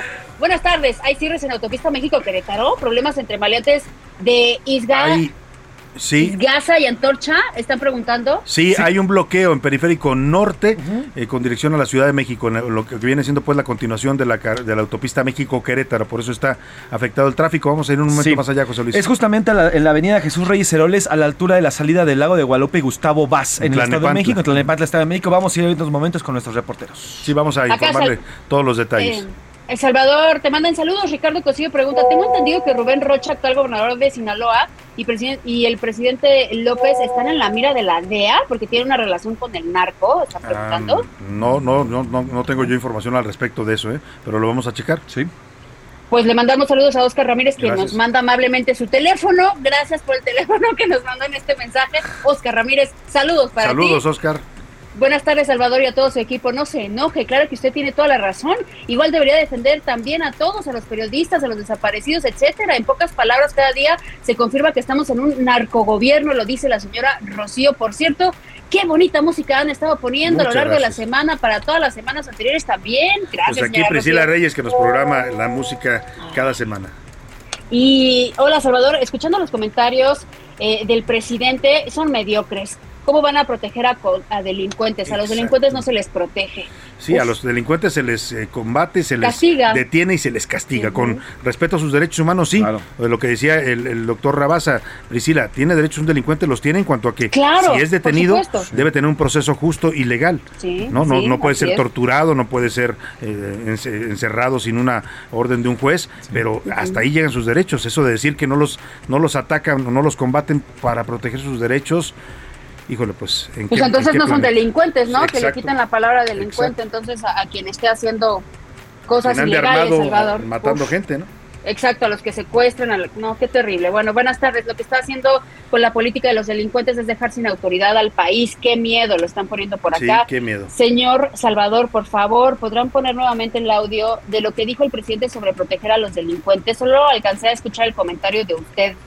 Sí, lo ponemos en un Ahorita momento más. A ver, si- ya, Ahorita a lo ver, ya lo tenemos listo para que lo escuche de una vez. Cuidamos a los elementos de las Fuerzas Armadas, de la defensa, de la Guardia Nacional, pero también cuidamos a los integrantes de las bandas, son seres humanos. Esta es una política distinta. Para mí fue una actitud responsable. También cuidamos a los integrantes de las bandas, se refiere a las bandas del narcotráfico el presidente. A esas cuida su gobierno. Buenas tardes, Salvador, no te enojes. Te saluda Samuel y te estoy escuchando desde Hermosillo. Gracias, Samuel. Hermosillo, Saludos. donde, híjole, Saludos. híjole. Hermosillo. Todo, todo, ahí sí. ¿Cuánto calor en- una frase ahí sí suda todo. Ahí sí, todo, lo, no lo digo, todo lo sudable. no. Bueno, ahorita, ahorita son las 12 y están a 36 grados centígrados. A las 5 va a estar a 43. Ay, no más. Ay, no Ánimo, Pobrecito. ánimo a toda la gente de échale. Ahí sí, a José Luis todavía le sudaría. lo que le suda Hasta el alma, Priscila Reyes. Hasta Así el es. alma, mi Pris. Buenas tardes, Salvador Equipazo. Hoy AMLO dice que debe proteger a los delincuentes y al ejército, lo que significa que la gente común, como la de la Nueva Italia y todo el país, pues lo voy a decir como está en el mensaje, Sí. discúlpeme usted, por favor, tenga discreción con sus hijos. La gente de todo el país se chinga. Pues sí. Así lo dicen en el mensaje. Nos Yo estoy leyendo, todos, señora. Así, No se me vayan a Tiene ofender. toda la razón. eh, ojalá hayan entendido lo que dijo Rabasa. Lo dicen por acá. Ok. Pues gracias por este mensaje. Buenas tardes, señor Salvador. Respecto al video que comentó ayer, le comparto este que pasó en Sactorum Tlaxcala. Ahí a la ganadora no le dieron dinero, sino una pantalla. Ah, Es justamente del, del momento que comentó ayer Jay. Del el baile del- de- table del dance, ¿no? Table dance del concurso. Aquí tenemos Le un dieron video, una a pantalla a la ganadora, dice. No fueron mil mandar. pesos. Te voy a mandar ahorita el video por acá. Moni también le mandamos un fuerte Sí le abrazo. dieron la pantalla gracias. y mil pesos, ¿eh? Les dieron mil pesos a todas al final. Pero sí les dieron la pantalla también. El profesor Edmundo Vaz también le mandamos muchos saludos. Miguel Ramírez desde el Estado de México nos está escuchando. Adrián Lira desde la Ciudad de México, gracias Adrián. Jorge Rivera desde Guadalajara, te mandamos un fuerte abrazo también. Saludos, señor Chava, Pris y José Luis, gracias. Saludos, muchos saludos. Por acá, ojalá me lean. Lo peor parece que no hay poder humano ni divino que les ponga un alto, que le ponga un alto a todo esto. Es eh, Josué desde Tuxtla Gutiérrez que, que pide que lo leamos. Pregunta uno: el peje desde que estaba en campaña perdió la mente, pues no tiene ya ni siquiera léxico fluido. Pero lo peor, los ancianos que respaldan su actuar también la perdieron al venderse por tres mil pesos y respaldarlo es lo que está diciendo en este mensaje. Pues eh, ahí leímos ya tu mensaje. Saludos, Salvador, Priscila y JL. Héctor desde la Ciudad de México. Gracias, Héctor. Andrés Ramírez, te mandamos un abrazo también. Eh, Raúl Rodríguez Candia dice que está a 36 grados Sí, centígrados en en Monterrey. Uf, Monterrey. ¡Qué horror! Uy, también sí. es así. Monterrey también es una ciudad de clima muy extremoso, ¿no? Qué horror. Ayer, ayer en Monterrey alcanzaron los 43 grados centígrados, espérense. Ay, no. Y a la- en la noche estaban a 31 grados centígrados. Dios mío, Dios mío, 31 ¿cómo grados duermes, en la eh? noche. Qué rica noche. Ahí sí que hay que dormir como Dios lo trajo al mundo, ¿no? Sí, Para Y en la calle si se puede, porque literalmente. calor. ¿no? Ah, fíjate, en los estados del norte de la República esa era una, una costumbre. Ahora ya tienen sus aires acondicionados, pero cuando no existía eso, las familias dormían en esta época de verano, dormían en los patios, en, en- literalmente Sí, hacían un- sí. unas sabanitas ahí para dormir, porque no se aguantaba el calor en las casas. Y ahí les va un tip, Salvador, que esto yo lo aprendí en Villahermosa. Ya que nos está pegando ahorita el calor en la Ciudad de México y no estamos acostumbrados y nuestras casas, por supuesto, no tienen aire acondicionado, pongan ustedes hamaqueros y duérmase en una hamaca. no Ah, sabes lo fresco porque ¿se puede el calor dormir en una hamaca, Priscila? Y ¿No te caes? Nunca he dormido en una hamaca. No, ahí les va. La espalda tú sabes que generas calor con el colchón, ¿no? A ver, Entonces, ya, sí. eh, eh, ya está por aquí ya llegando el maestro Alarcón, Alarcón. que nuestro caricaturista aquí en el Heraldo de Ah, México, ver, porque vamos a ¿qué platicar dice con él más adelante, y nos quiere dar una aportación cultural sobre eh, las, Las hamacas. hamacas. Maestro Alarcón, bienvenido. Amigos míos, mi querido Salvador, ¿cómo que no se puede dormir en hamacas? Y es- hasta existe el Amakasutra. Ah, caray. No, bueno, pues de que se puede, se puede. O sea, imagínate la escena a Makasutra escuchando un trío. y con este calorón, bueno. Espérate, Y con un pozol. Exacto, y con un pozol. al son del- de los tríos. ¿no? Exactamente. Vamos a Twitter, ¿te parece, Priscila? Sí, vamos a Twitter. ¿Qué dice Twitter? ¿Qué José dice el Luis? público? Arroba ese García Soto y los invito a que también nos sigan. Arroba soy Salvador García Soto en Instagram. Sobre el tema del Estado fallido y las declaraciones que hizo el presidente López Obrador acerca de los delincuentes, el 79% rotundo dice México hoy es un Estado fallido. Es un Estado fallido que no está cuidando a sus ciudadanos. Solamente el 5% dice está bien que cuiden a los delincuentes y el resto, es decir, el 22% dice que tiene que cuidar a los ciudadanos. El Estado tiene que cuidar a los ciudadanos y detener a los delincuentes. Sobre el tema del SAT y este nuevo privilegio que ayer les libera la Suprema Corte de Justicia de la Nación, el 90% dice que esta acción vulnera la privacidad y pone en riesgo a todos los contribuyentes. y todos los que tenemos es que una sí está de bancaria. terror, ¿eh? que se puedan meter así a tus cuentas sí. cada que se le antoje al SAT. Está de verdad de dar miedo.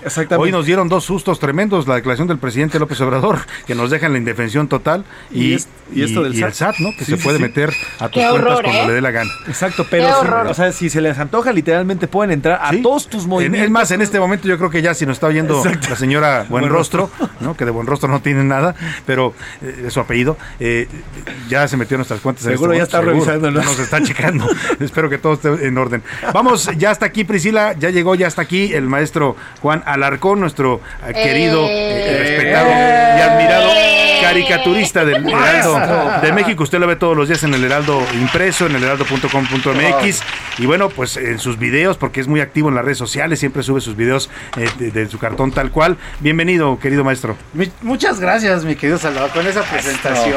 que me, me acuerdo de mucho de ti ahora que, que nuestro cabecita de algodón fue allá al sur, Ajá. a El Salvador. Allá que andaba en, en- en Honduras, ¿no? En, en En Sal- Hond- sí. Se metió a Honduras, literalmente. Exactamente, sin albur, pero así la cosa. Muchas gracias, mi querido José Luis. Bienvenido, maestro. Qué gustazo estar en esta cabina. Y ahí anda. Priscila, Priscila Mi querida Priscila. Hola, Qué hola, gustazo. maestro. Gustazo, igualmente. Bienvenido Oiga, a la cabina. y viene a visitarnos, no porque, no porque nos quiere mucho, nosotros también lo queremos a él, es un amigo de este programa, sino porque se va a llevar a cabo este fin de semana la primera Feria Internacional del Libro de Coyoacán. Mira Así qué es. interesante, Coyoacán siendo un lugar pues de cultura por excelencia, ¿no? Donde han vivido grandes escritores, poetas, Pintores. etcétera. Tiene toda una tradición cultural. eh, pues no tenía una feria de libro. Bueno, va a ocurrir en este 2022 la Filco, así se llama la Feria Internacional del Libro de Coyoacán, eh, y va a haber más de 100 editoriales presentes. Y nuestro cartonista del Heraldo de México, Juan Alarcón, estará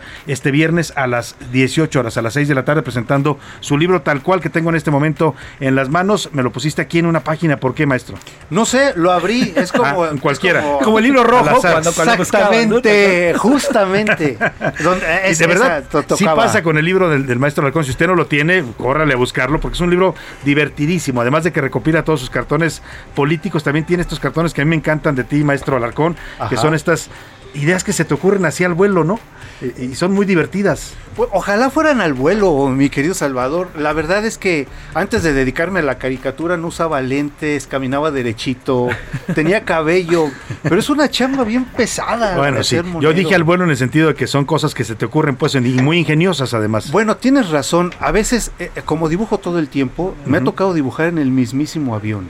Ahí te echas una caricatura. Sí, ha habido ocasiones donde me invitan a ferias del libro y de regreso tengo que estar produciendo mi cartón. en lo- Entonces, en lo que dura el vuelo, Le vas adelantando. voy, voy dibujando. Así es que he dibujado a, a, a, a 10 mil metros de altura. Así es que. Oye, este, y te vas a la Feria Internacional del Libro de Coyoacán. Qué interesante, ¿no? Sí, es una maravilla. Agradezco que me hayan invitado los organizadores. Voy a estar en, en la Casa Coahuila, que está enfrentito de el fuerte de Churubusco. Es un lugar ahí emblemático, histórico. Y pues ahí voy a estar presentando el libro de tal cual, que es el primero que me, que me hacen en el Heraldo de México, eh, donde es una recopilación de caricaturas del, al final del sexenio de Peña Nieto, principios del sexenio de López Obrador, aderezado con humor blanco, con la sección de postdata, donde Exactamente. es humor chacotero. Y es interesante el libro porque recopila el trabajo de los últimos años del maestro Larcón aquí en el Heraldo de México. Y para todos esos que, que te dicen mucho, ¿no? Sobre todo la gente que sigue a López Obrador, eh, ¿por qué creo criticabas a Peña Nieto? Bueno, pues Ah. ahí están los cartones que le hacías a Peña, que también eran bastante de- divertidos y muy irreverentes. Pues sí, sí, es, es parte de la chamba. Ya a 30 años haciendo monos, pues es, es ya una actividad de toda, de toda la vida. O sea, eh, y, y ha pasado por diferentes sexenios, 6 por 5, 30. Eh, sí, ¿Seis, son. ¿Seis presidentes llevas ya? Ya, ya ya me eché a seis presidentes. Oye, maestro en el cartón, En ¿eh? el cartón, en el cartón. no sé si me está escuchando Sí, el maestro sí, sí, claro. pero de estos seis sexenios, ¿cuáles son los que más te han metido en redes sociales hate por tus cartones? Pues ninguno, mi querida Priscila, porque antes no había redes Sí. sociales. Realmente con, ah, yo creo que en todo, todo este relajo empezó en el sexenio de Peña Nieto, Sí. Ajá. eh, cuando empecé a usar las redes y todo, y, y ahí tuve eventos muy desafortunados de gente que, que pues bueno, eh, tuve, tuve de plano que, que, que demandar por... Te, acoste, te amenazaban. Sí, durísimo. ¿En Con Peña? Nieto. Sí, tuve, tuve, de plano tuve que, que- que meterme a la protección de periodistas por unas amenazas durísimas. Dieron con los chistositos que hicieron eso. Pero sí fue un sexenio bastante complicado, ¿no? Claro, no le gustaba tampoco la crítica a Peña Nieto, como no le ha gustado a ningún presidente, ¿eh? A ninguno, y, y he tenido historias de, de- de, por ejemplo, de, de el embajador de Venezuela en México en la época de, de- de Calderón, que no le gustaban mis monos, ni- ni, a, ni a los panistas, que antes me decían Chairo.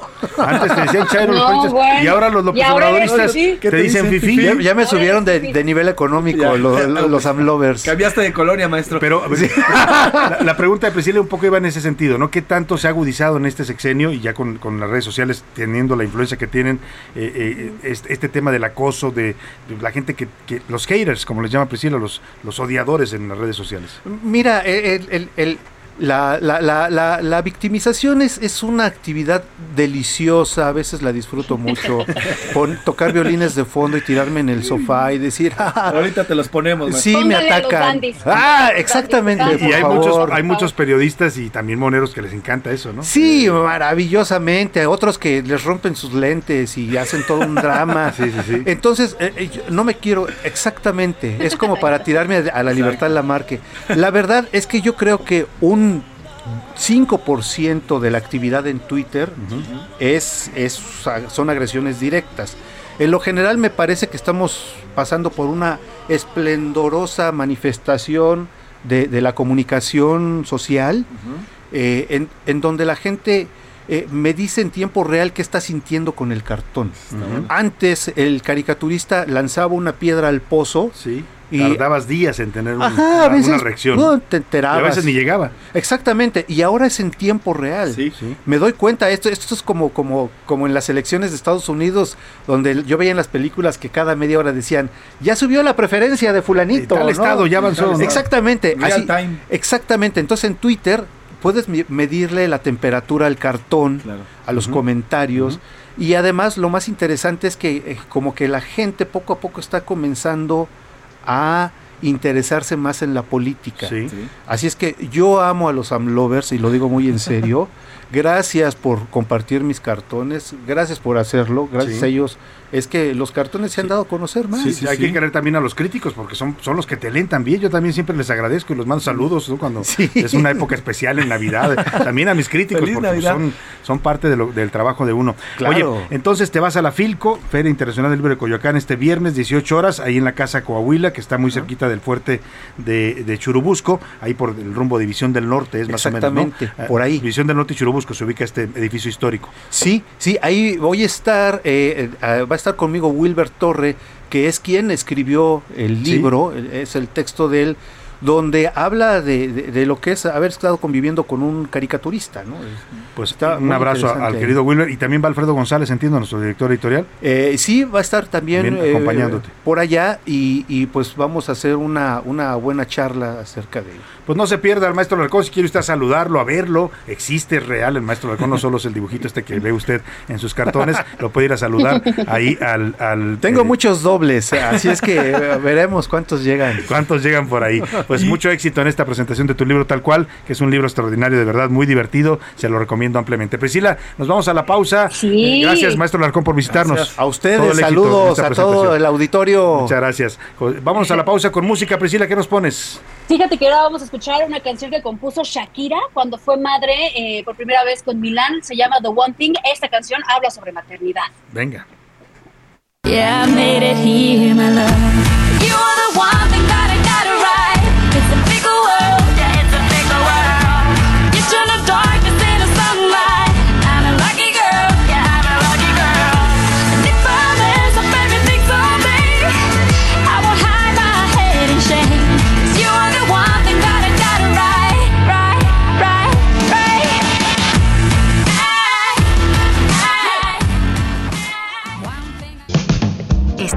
A la Una con Salvador García Soto. Regresamos. Heraldo Radio. La HCL se comparte, se ve y ahora también se escucha.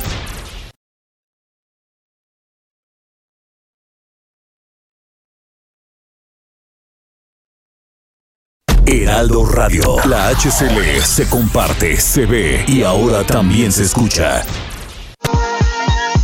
Ya estamos de vuelta con A la Una con Salvador García Soto.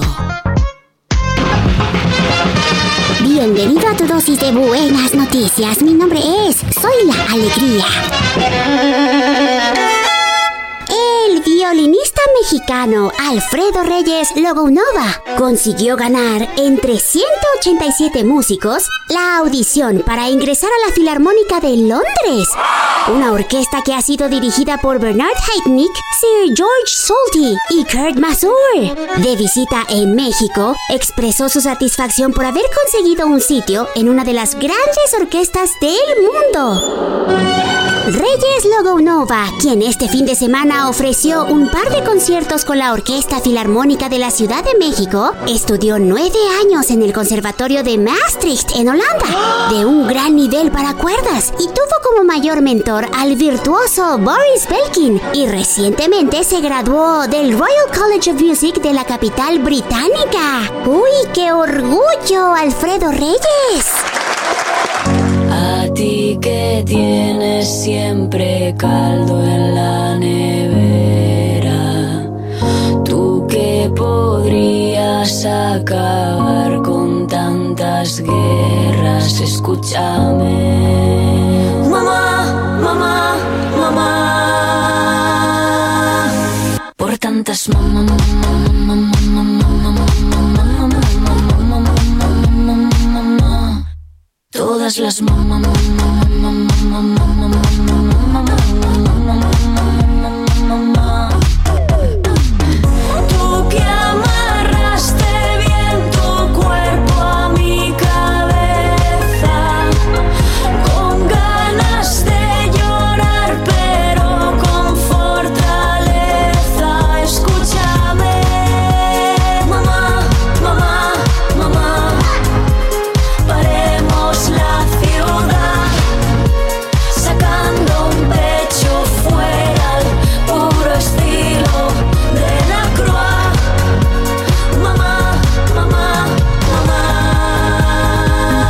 tarde con 32 minutos. Qué buena canción esta con la que estamos regresando. Tiene muy buen ritmo y además una bella letra. Es Rigoberta Bandini, una cantante española, canta Ay Mamá. Es una canción que reconoce la figura materna en sus distintas etapas, algunas de ellas incómodas para la sociedad, como esto de amamantar en público. Hablaba de esto de sacar, sacarse un seno. Y hay gente que eso le molesta. Hay mujeres que han sido agredidas por amamantar a su bebé en público. Hay incluso en México ya una ley que regula eso y que les permite hacerlo libremente sin ser molestadas. Bueno, pero escuchamos un poco más de esta canción Ay Mamá de Rigoberta Bandini.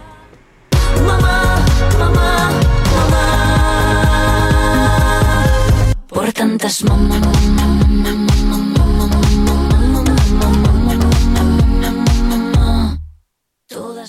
A la una, con Salvador García Soto.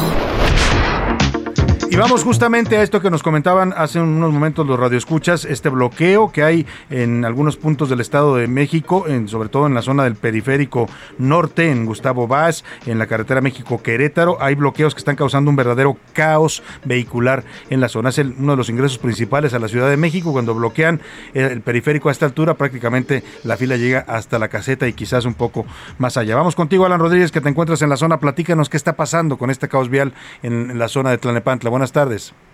Hola, ¿qué tal, Salvador? Amigos, muy buenas tardes. Nos encontramos en estos momentos en el kilómetro 14 más 800 de la autopista México-Querétaro, en donde afortunadamente ya se acaba de retirar uno de los principales bloqueos que protagonizaron el día de hoy los integrantes de transportistas de Antorcha Campesina, quienes exigieron la presencia de la Secretaría de Comunicaciones del Estado de México, quien presuntamente ellos denuncian ha permitido que la empresa Izazaga se apropie usando la violencia de lo que son sus derroteros. Eh, debido a esta situación, ellos arribaron a diferentes puntos del Estado de México, como ya lo mencionas, en la avenida Mario Colín, en la avenida Gustavo, Más, Gustavo Vaz y también aquí en este punto del periférico con dirección hacia la Ciudad de México, esperando una mesa de diálogo para, eh, pues de alguna manera que se resuelva ya en los próximos momentos esta situación que lamentablemente ha generado violencia en fechas pasadas. Por este motivo, la fila de vehículos en este punto de la carretera México-Querétaro llega hasta la zona de Tepozotlán. Son varios kilómetros que prácticamente está avanzando, apenas comienza a fluir a vuelta de rueda para todas las personas y principalmente para transportistas, que es lo que está ingresando en estos momentos a la Ciudad de México. Comentarles que también estos mismos bloqueos y este mismo punto se tuvo en la zona de la Secretaría de Movilidad del Estado de México, en donde finalmente se llegó a un acuerdo hace aproximadamente 15 minutos y con esto se dio la orden de que se retiren todos estos puntos de bloqueo. Por lo pronto es el reporte que tenemos, ya afortunadamente comienza a fluir la vialidad. Vaya situación esta que nos narra Alan Rodríguez. La buena noticia es que ya están siendo retirados los bloqueos, pero ya me imagino las escenas que tuvieron que pasar muchas personas, transportistas, gente que viene de visita a la Ciudad de México, llegar y encontrarse con este caos. Imagínese usted qué bienvenidas les damos. Gracias, Alan Rodríguez, por tu reporte. Continuamos al pendiente. Oye, vamos a esta noticia del SAT que sí, sí preocupa y mucho. Lo autorizó la Corte y si lo autoriza la Corte, pues es ley, se tiene que hacer. Pero, pues la verdad, ¿qué tan expuestos vamos a quedar los contribuyentes ante esta decisión de los ministros de la Corte? La primera sala de la Corte determinó que no se vulnera el derecho a la vida privada de los contribuyentes si el SAT, el Sistema de Administración Tributaria, el fisco, pues, Lolita, como usted le quiera llamar, requiere de información relacionada con el secreto bancario. Es decir, que puede consultar nuestras cuentas bancarias, el SAT, incluso sin orden judicial. Así, en el momento que diga, a ver, quiero revisar en este momento las cuentas de José Luis Sánchez, a ver cómo anda, bueno, pues puede entrar el SAT a la- al sistema de la Comisión Nacional Bancaria y de Valores, el cual debe tener una extensión para ingresar y revisar las finanzas de cualquier ciudadano. Vamos contigo, Diana Martínez, para que nos cuentes de esta pues autorización que da la Corte al SAT, pero que preocupa mucho, sobre todo con un SAT que ya se ha vuelto bastante duro, algunos lo consideran ya eh, rayando temas de terrorismo fiscal. Así es, Salvador. Buenas tardes. La facultad de las autoridades hacendarias para solicitar información con fines fiscales sin autorización judicial no vulnera el derecho a la privacidad de las personas. Así lo determinó ayer la primera sala de la Suprema Corte de Justicia de la Nación al resolver un amparo en revisión de una persona denunciada por el delito equiparable al de defraudación fiscal. Esta persona promovió la demanda por considerar que el artículo 142, fracción cuarta, de la Ley de Instituciones de Crédito vulnera su derecho a la privacidad e intimidad porque la Secretaría de Hacienda y Crédito Público solicitó a la Comisión Nacional Bancaria y de Valores información sobre sus cuentas bancarias y con base en esta lo denunció. Los ministros determinaron que esta norma no es arbitraria, desproporcional ni vulnera el derecho a la vida privada al permitir que las autoridades hacendarias federales pidan información para eh, con fines fiscales relacionada con el secreto bancario sin autorización judicial. Los integrantes del máximo tribunal consideraron que el derecho a la privacidad es relevante, pero no es absoluto este derecho y debe ponderarse, por ejemplo, en casos en que se solicita información para verificar que se cumpla la obligación ciudadana de contribuir al gasto público, que puede verse afectado con delitos como lavado de dinero, defraudación fiscal y delincuencia organizada. Y mire, gracias, gracias Diana Martínez por tu reporte. Dice el dicho que el que nada debe, nada teme, ¿no? Si usted no tiene nada irregular en sus cuentas, pues no debería, pero sí preocupa esto porque pues va a ser al, ahora sí que al contentillo del SAT, el momento que quiera revisar cualquier cuenta lo podrá hacer sin necesidad de pedir una orden judicial, es decir, que el secreto bancario, dice la Corte, por mayoría no aplica para el SAT. Y vamos a otro tema, Claudia Sheinbaum, la jefa de gobierno, que anda urgida de dar buenas noticias porque vaya que le fue mal con este tema del tercer informe de DNB, ¿no? Salió a denunciarlo y se le terminó re- revirtiendo, ¿no? Quedó ahí exhibido que pues escondieron un informe o lo descalificaron porque eh, eh, hablaba de la falta de mantenimiento y de supervisión en el tramo colapsado de la línea 12 y bueno, en busca de dar buenas noticias, la jefa de gobierno dio una que me parece que es muy buena para muchos trabajadores de la salud. Dijo que como parte de la federalización de los servicios de salud, todas las enfermeras y enfermeros de la Ciudad de México van a ser basificados, es decir, van a recibir su base laboral. Agradeció la labor de 11 mil profesionales de la salud durante la pandemia, además de la entrega y atención que brindan en los centros de salud los fines de semana. Olvídense ya de la línea 12, dice Claudia Sheinbaum, vamos a basificar, basificar a los enfermeros. Me voy a encargar de ir personalmente a informarles a los centros de salud, junto con el director del Instituto Mexicano del Seguro Social y el Gobierno de México, para que no haya la menor duda, que no haya el menor problema. Pero créanos que es para bien de ustedes, de sus familias y de los habitantes de la ciudad. Y estamos construyendo junto con el Gobierno de México uno de los mejores sistemas de salud de todo el mundo.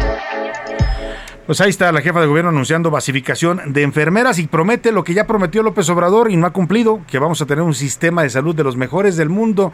como decías, aquella canción, no me acuerdo quién la cantaba, no sé si era el Coque Muñiz, creo que sí era el Coque Muñiz, decía, no prometas lo que no será.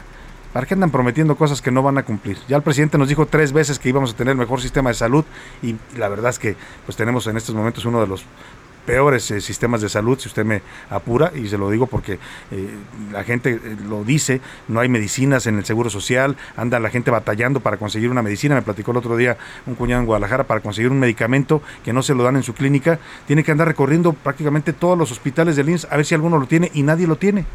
¿Eso es un sistema de salud de primer mundo? Pues ahí están las promesas de los políticos, ya sabe usted que prometen y prometen.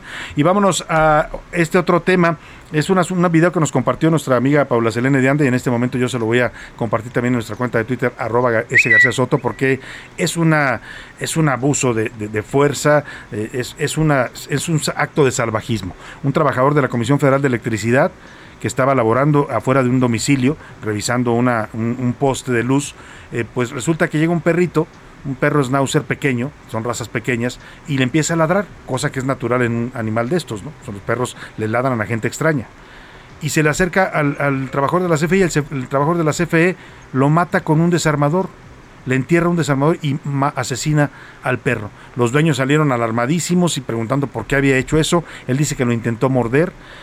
¿Dónde ocurrió esto, José Luis? ¿Y, y- y- y quién es este salvaje que mató a este, a este animal? Una verdadera salvajada, Salvador. Ocurrió en el poblado de Santiago Momoxpan, en el municipio de San Pedro Cholula, en Puebla. Ah, fue en Puebla. Es un trabajador eh, de la CFE, está totalmente identificado, eh, lleva su uniforme y todo. Estaba haciendo revisiones de estos medidores que hay en las casas.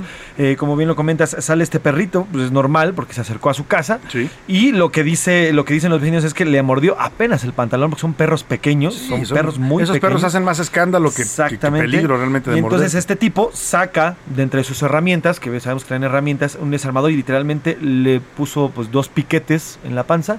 El Lo perro, mató. el perro muere. Hay un video y lo tenemos Vamos en a audio. escuchar el audio de cuando denuncian los dueños del perro a este asesino de animales. Aquí el caballero de Comisión Federal de Electricidad acaba de matar a un perro porque le ladró.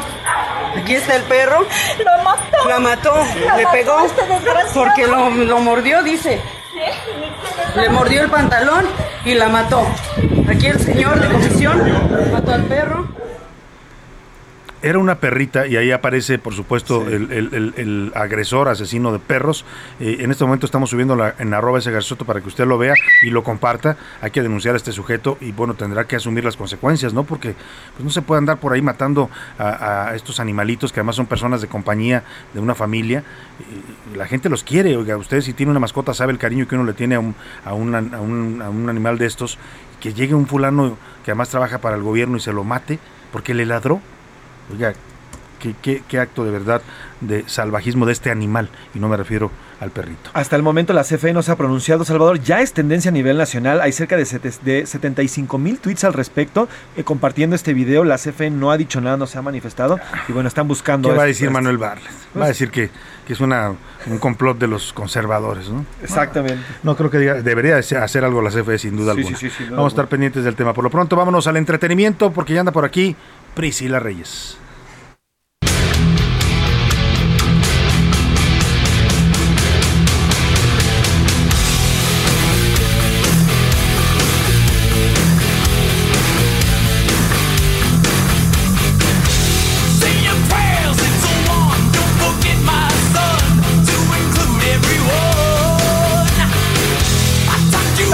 Qué rockera andas el día de hoy. Eso, Salvador, pues ni modo, no hay de otra porque tenemos que decir, mira, esta es una notición, ayer me quedé con ganas de contarlas, pero hay actualización aparte ya el día de hoy. Eh, en un concierto, pues tú sabes que hay mucha gente que se emociona mucho cuando sale la banda favorita, ¿no? Algunos lloran, otros gritan, otros se desnudan. Pero seguro lo que les voy a contar ahorita no había pasado, ¿eh? Y les doy el contexto. Metallica. A ver, a ver, gira- Priscila. Ajá. ¿Se desnudan en los conciertos? No me ha tocado ver Ay, uno. ay, Salvador, ¿cómo que no te ha tocado ver? Bueno, qué- salvo a Vándaro, no me ha tocado ver otro. Ah, eso, sí, exacto. Ah, no, ¿cómo? Claro que sí, ¿Sí? sucede en cada, en cada concierto. ¿Se Es más, ahí en el concierto? Hay una frase muy famosa llamada y is para la banda. No lo voy a decir Ah, completo. ah, ya entendí, sí, claro. Bueno, entonces, eh, lo que les voy a contar te- va a sorprender muchísimo, Salvador. Arrancó Metallica gira en Sudamérica después de la pandemia. Hubo muchos conciertos que tanto por pandemia como rehabilitación del vocalista James Hetfield se cancelaron. Entonces, este contexto es importante porque de estos shows que se habían cancelado, regresan y el pasado 7 de mayo en Brasil, en Curitiba, Ba- Brasil, en Puerto Pereira, en el estadio, había una chica que se había quedado con un boleto hace tres años, tatuadora, y tenía 39 semanas de embarazo. Entonces fue al concierto porque no quería perderse su boleto, ¿sí? 39 semanas de embarazo, sale metálica, empieza a tener ella contracciones, se dirige rápidamente a donde estaba pues la zona de, de médica para pedirles ayuda, no llegó porque justo cuando sonó esta canción, no es choro, cuando sonó Enter Sadman, ¡pum! Que tiene a su bebé en pleno concierto de Metallica. Ahí parió, ahí nació el Ahí bebé. parió a las 11.15 de la noche. Loan Figueiro se llama el niño. La gente está diciendo, no, ¿por qué no le pones Jamesito, le pones Lars, o le pones Ajá. James Hetfield? Pero ahí nació Loan Figueiro. Ella está perfectamente bien. El bebé también está perfectamente bien. Y la actualización es que esta nota se volvió viral, le empezó a dar la vuelta al mundo. Están haciendo reportajes por ell- de Claro. ella sobre, por todos lados. Y entonces se entera James Hetfield, el vocalista, y ayer sube eh, en las redes sociales de esta tatuadora como. James Hetfield, el vocalista, le- les marca para felicitarlos. Tenemos ahí el audio, lo que van a escuchar es que les dice, sí, yo soy James Hetfield, y ellos están, no, Dios mío, no lo puedo creer, oigan, muchas felicidades, ay, quiero llorar, eso es lo que van a escuchar, vamos. A ver. Yes, this is James. Oh my god. Congratulations, you guys. Oh my god. Hi. I'm crying. Bueno, estaba Ay, emocionada, la mamá doblemente emocionada por su bebé que nace en el concierto de su grupo favorito y además por la felicitación de este vocalista de Metallica. Muchas gracias Priscila Reyes, buena Gracias, noticia sin duda. Salvador. Gracias, muy buena tarde. Vámonos a otros temas importantes. A la una, con Salvador García Soto. Oiga, y hacemos contacto esta tarde hasta el penal de Santa Marta, Acatitla, con la exsecretaria de Desarrollo Social del gobierno de Peña Nieto, Rosario Robles. Voy a hacer contacto con ella por esta este tuit que subió ayer tras la visita de Arturo Saldívar, el presidente de la Corte, a este penal. ¿Cómo está, Rosario? Qué gusto saludarla. Muy buenas tardes. Muy buenas tardes, Salvador, también con mucho gusto. Le agradezco mucho que nos, que nos llame, que nos marque. Oiga, No, al contrario. Oiga, pues ayer se da esta visita de Saldívar interesante, no, no recordamos un antecedente de un ministro de la Corte o un presidente en este caso visitando un penal como este. Eh, ¿Cómo sucedió esto? Y, usted estuvo pre- presente también, tuvo oportunidad de, de hablar, aunque decía Saldívar, no expuso usted su caso, sino se refirió en general a la situación de mujeres que están encarceladas injustamente. Así es. eh, bueno, esto surgió porque tuvimos la iniciativa de mandarle una carta al ministro Saldívar en su garante de la Constitución, su calidad de garante de la Constitución. Y eh, la firmamos más de 670 eh, mujeres de aquí de Santa Marta, Catitla, tanto las que estamos en una condición de prisión preventiva como quienes ya están sentenciadas. Y en esa carta de- le expusimos una serie de situaciones de carácter legal y le pedimos que viniera aquí a ver, a escuchar de viva voz, pues realmente los testimonios de cómo los procesos pues no garantizaban eh, justicia.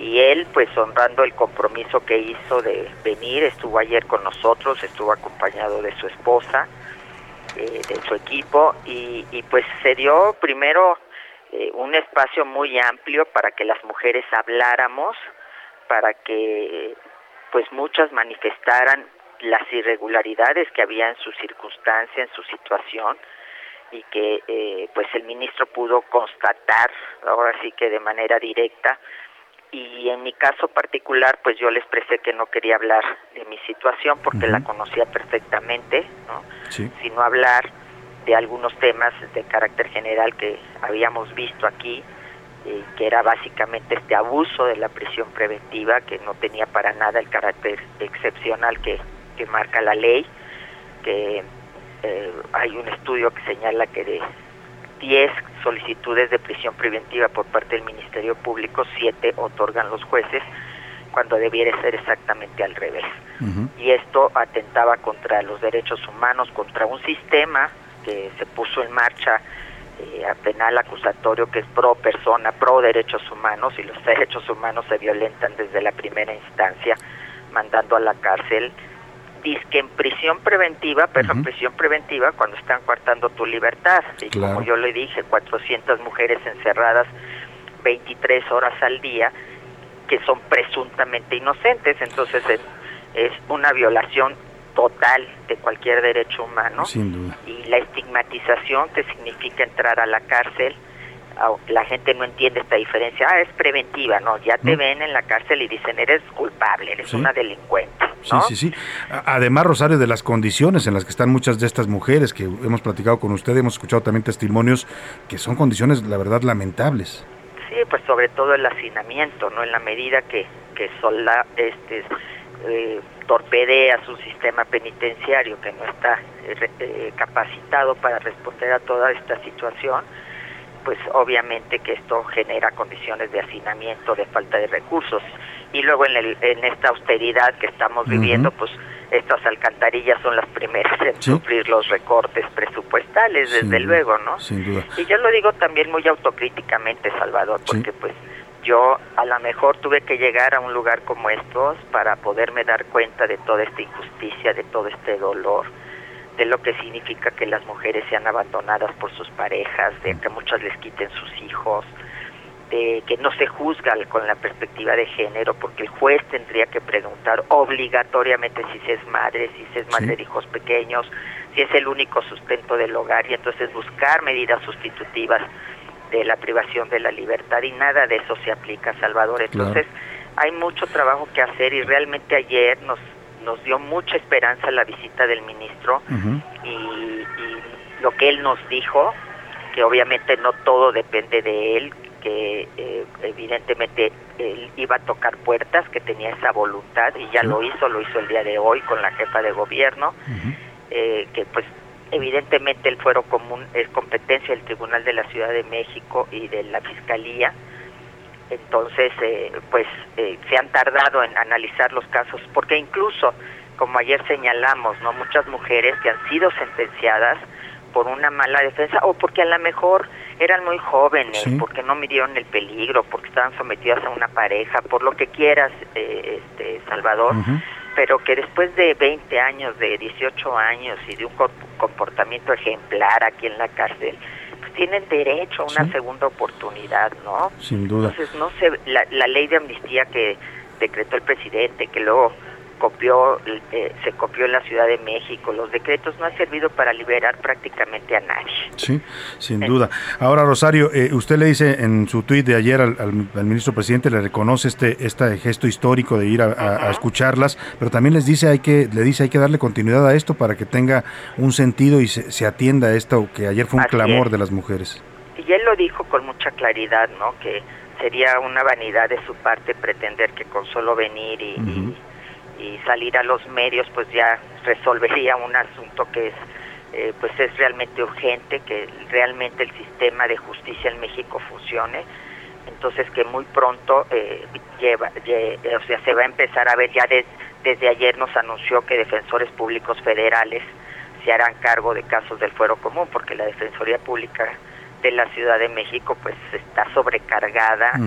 Eh, entonces muchas veces llegan sin conocer el expediente a las audiencias, no, no defienden bien eh, por estas circunstancias y en consecuencia pues las mujeres son condenadas. Entonces va a entrar el fuero común, van a, a, este, a- o sea, los federales a ver el fuero común, se va a ver, le entregamos le entregué eh, más de 500 formatos porque nosotros nos dimos a la tarea sabiendas de que no todo el mundo podría asistir y no todo el mundo podría hablar, que hicimos un formato muy sencillo que todas, o sea, más de 600 mujeres llenaron, lo llenaron con sus datos, con su situación, si eran procesadas, si no, Sí. eh, pues tienen más, algunas más de 17 años sin sentencia, ¿no? Todos esos casos y se los se los entregamos, entonces supongo que iniciarán en la- el análisis de Claro. cada uno de esos casos para irlos como calificando y pues yo tengo mucha esperanza y nosotras aquí estamos muy organizadas para que realmente sigamos poniendo el dedo en el renglón. Rosario Robles, le agradezco, nos va a cortar la guillotina, eh, pero ya platicaremos con más calma. Le, le agradezco Claro que sí. de verdad el que nos haya llamado y el que comparta esta esperanza que tienen de que las apoye el ministro presidente de la Corte. Muchas gracias. Hasta luego, Salvador, un abrazo, Rosario. muchas Igualmente, gracias. Rosario Adiós. Robles, ya la escucha usted, pues no solo defendiendo su caso, sino defendiendo a muchas mujeres. ¿eh? La verdad, esto es de reconocer, apoyando a mujeres que necesitan ayuda. Vámonos a, la, a despedir usted, que pase una excelente tarde. Prove a la una. Heraldo Radio. La HCL se comparte, se ve y ahora también se escucha. En la Comer y Fresco gana más con tu monedero naranja, que es la suma de todo lo que te gusta. En mayo te bonificamos en tu monedero naranja por todas tus compras en bebibles sin alcohol y gourmet. Así es, aprovecha esta bonificación en nuestras tiendas y en línea. ¿Y tú vas al súper o a la Comer? SDP Noticias y el de Forma presenta. ¡Es un minuto! ¡Es un chairo! ¡Es un chairo minuto!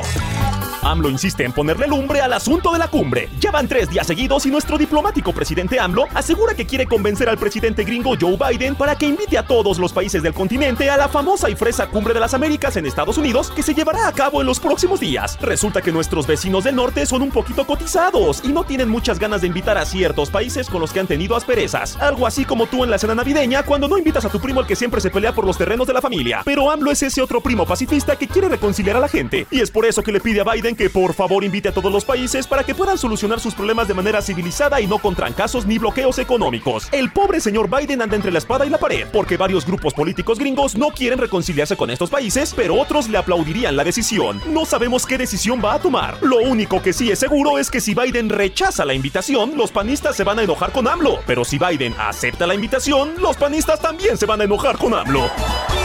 ¡Es un minuto! ¡Es un chairo! ¡Es un chairo minuto! Mario Maldonado en Bitácora de Negocios. Y bueno, pues en, te- en temas de proyectos de infraestructura, que aquí le entramos a varios que tienen que ver con el gobierno, los, los importantes, ya sabemos del gobierno del presidente del observador que son tres, uno ya se inauguró, el aeropuerto Felipe Ángeles, viene la refinería de Dos Bocas y luego el tren Maya, todos con problemas, todos con sobrecostos, todos corriendo, a- adjudicando directamente las licitaciones o los contratos más bien, porque no hay licitaciones o haciendo licitaciones express, pues todo sobre las rodillas. ¿Para qué? Pues para que luego no vaya a pasar como lo que sucedió trágicamente con la línea 12 del metro de la Ciudad de México. Lunes a viernes, 6 de la mañana, por El Heraldo Radio. Mafioso, narco, cocinero, buchona, dealer, mula. No importa cómo te disfraces para traficar o meterte drogas químicas, de todas formas te destruyes. La sangre de las drogas nos mancha a todos. Mejor métete esto en la cabeza. Si te drogas, te dañas. Si necesitas ayuda, llama a la línea de la vida, 800-911-2000. Para vivir feliz, no necesitas meterte en nada. Heraldo Radio 98.5 FM. Educación gratuita, laica y de excelencia en todos los niveles. Es ahora derecho de niños y niñas, de jóvenes y de todas las personas. También acceso a servicios de salud gratuitos y de calidad desde la gestación y en todas las etapas de la vida. El Senado ha aprobado reformas y nuevas normas en salud y educación que garantizan el Planning for your next trip? Elevate your travel style with Quince. Quince has all the jet setting essentials you'll want for your next getaway, like European linen, premium luggage options, buttery soft Italian leather bags, and so much more. And it's all priced at 50 to 80% less than similar brands. Plus, Quince only works with factories that use safe and ethical manufacturing practices. Pack your bags with high-quality essentials you'll be wearing for vacations to come with Quince. Go to quince.com slash trip for free shipping and 365-day returns.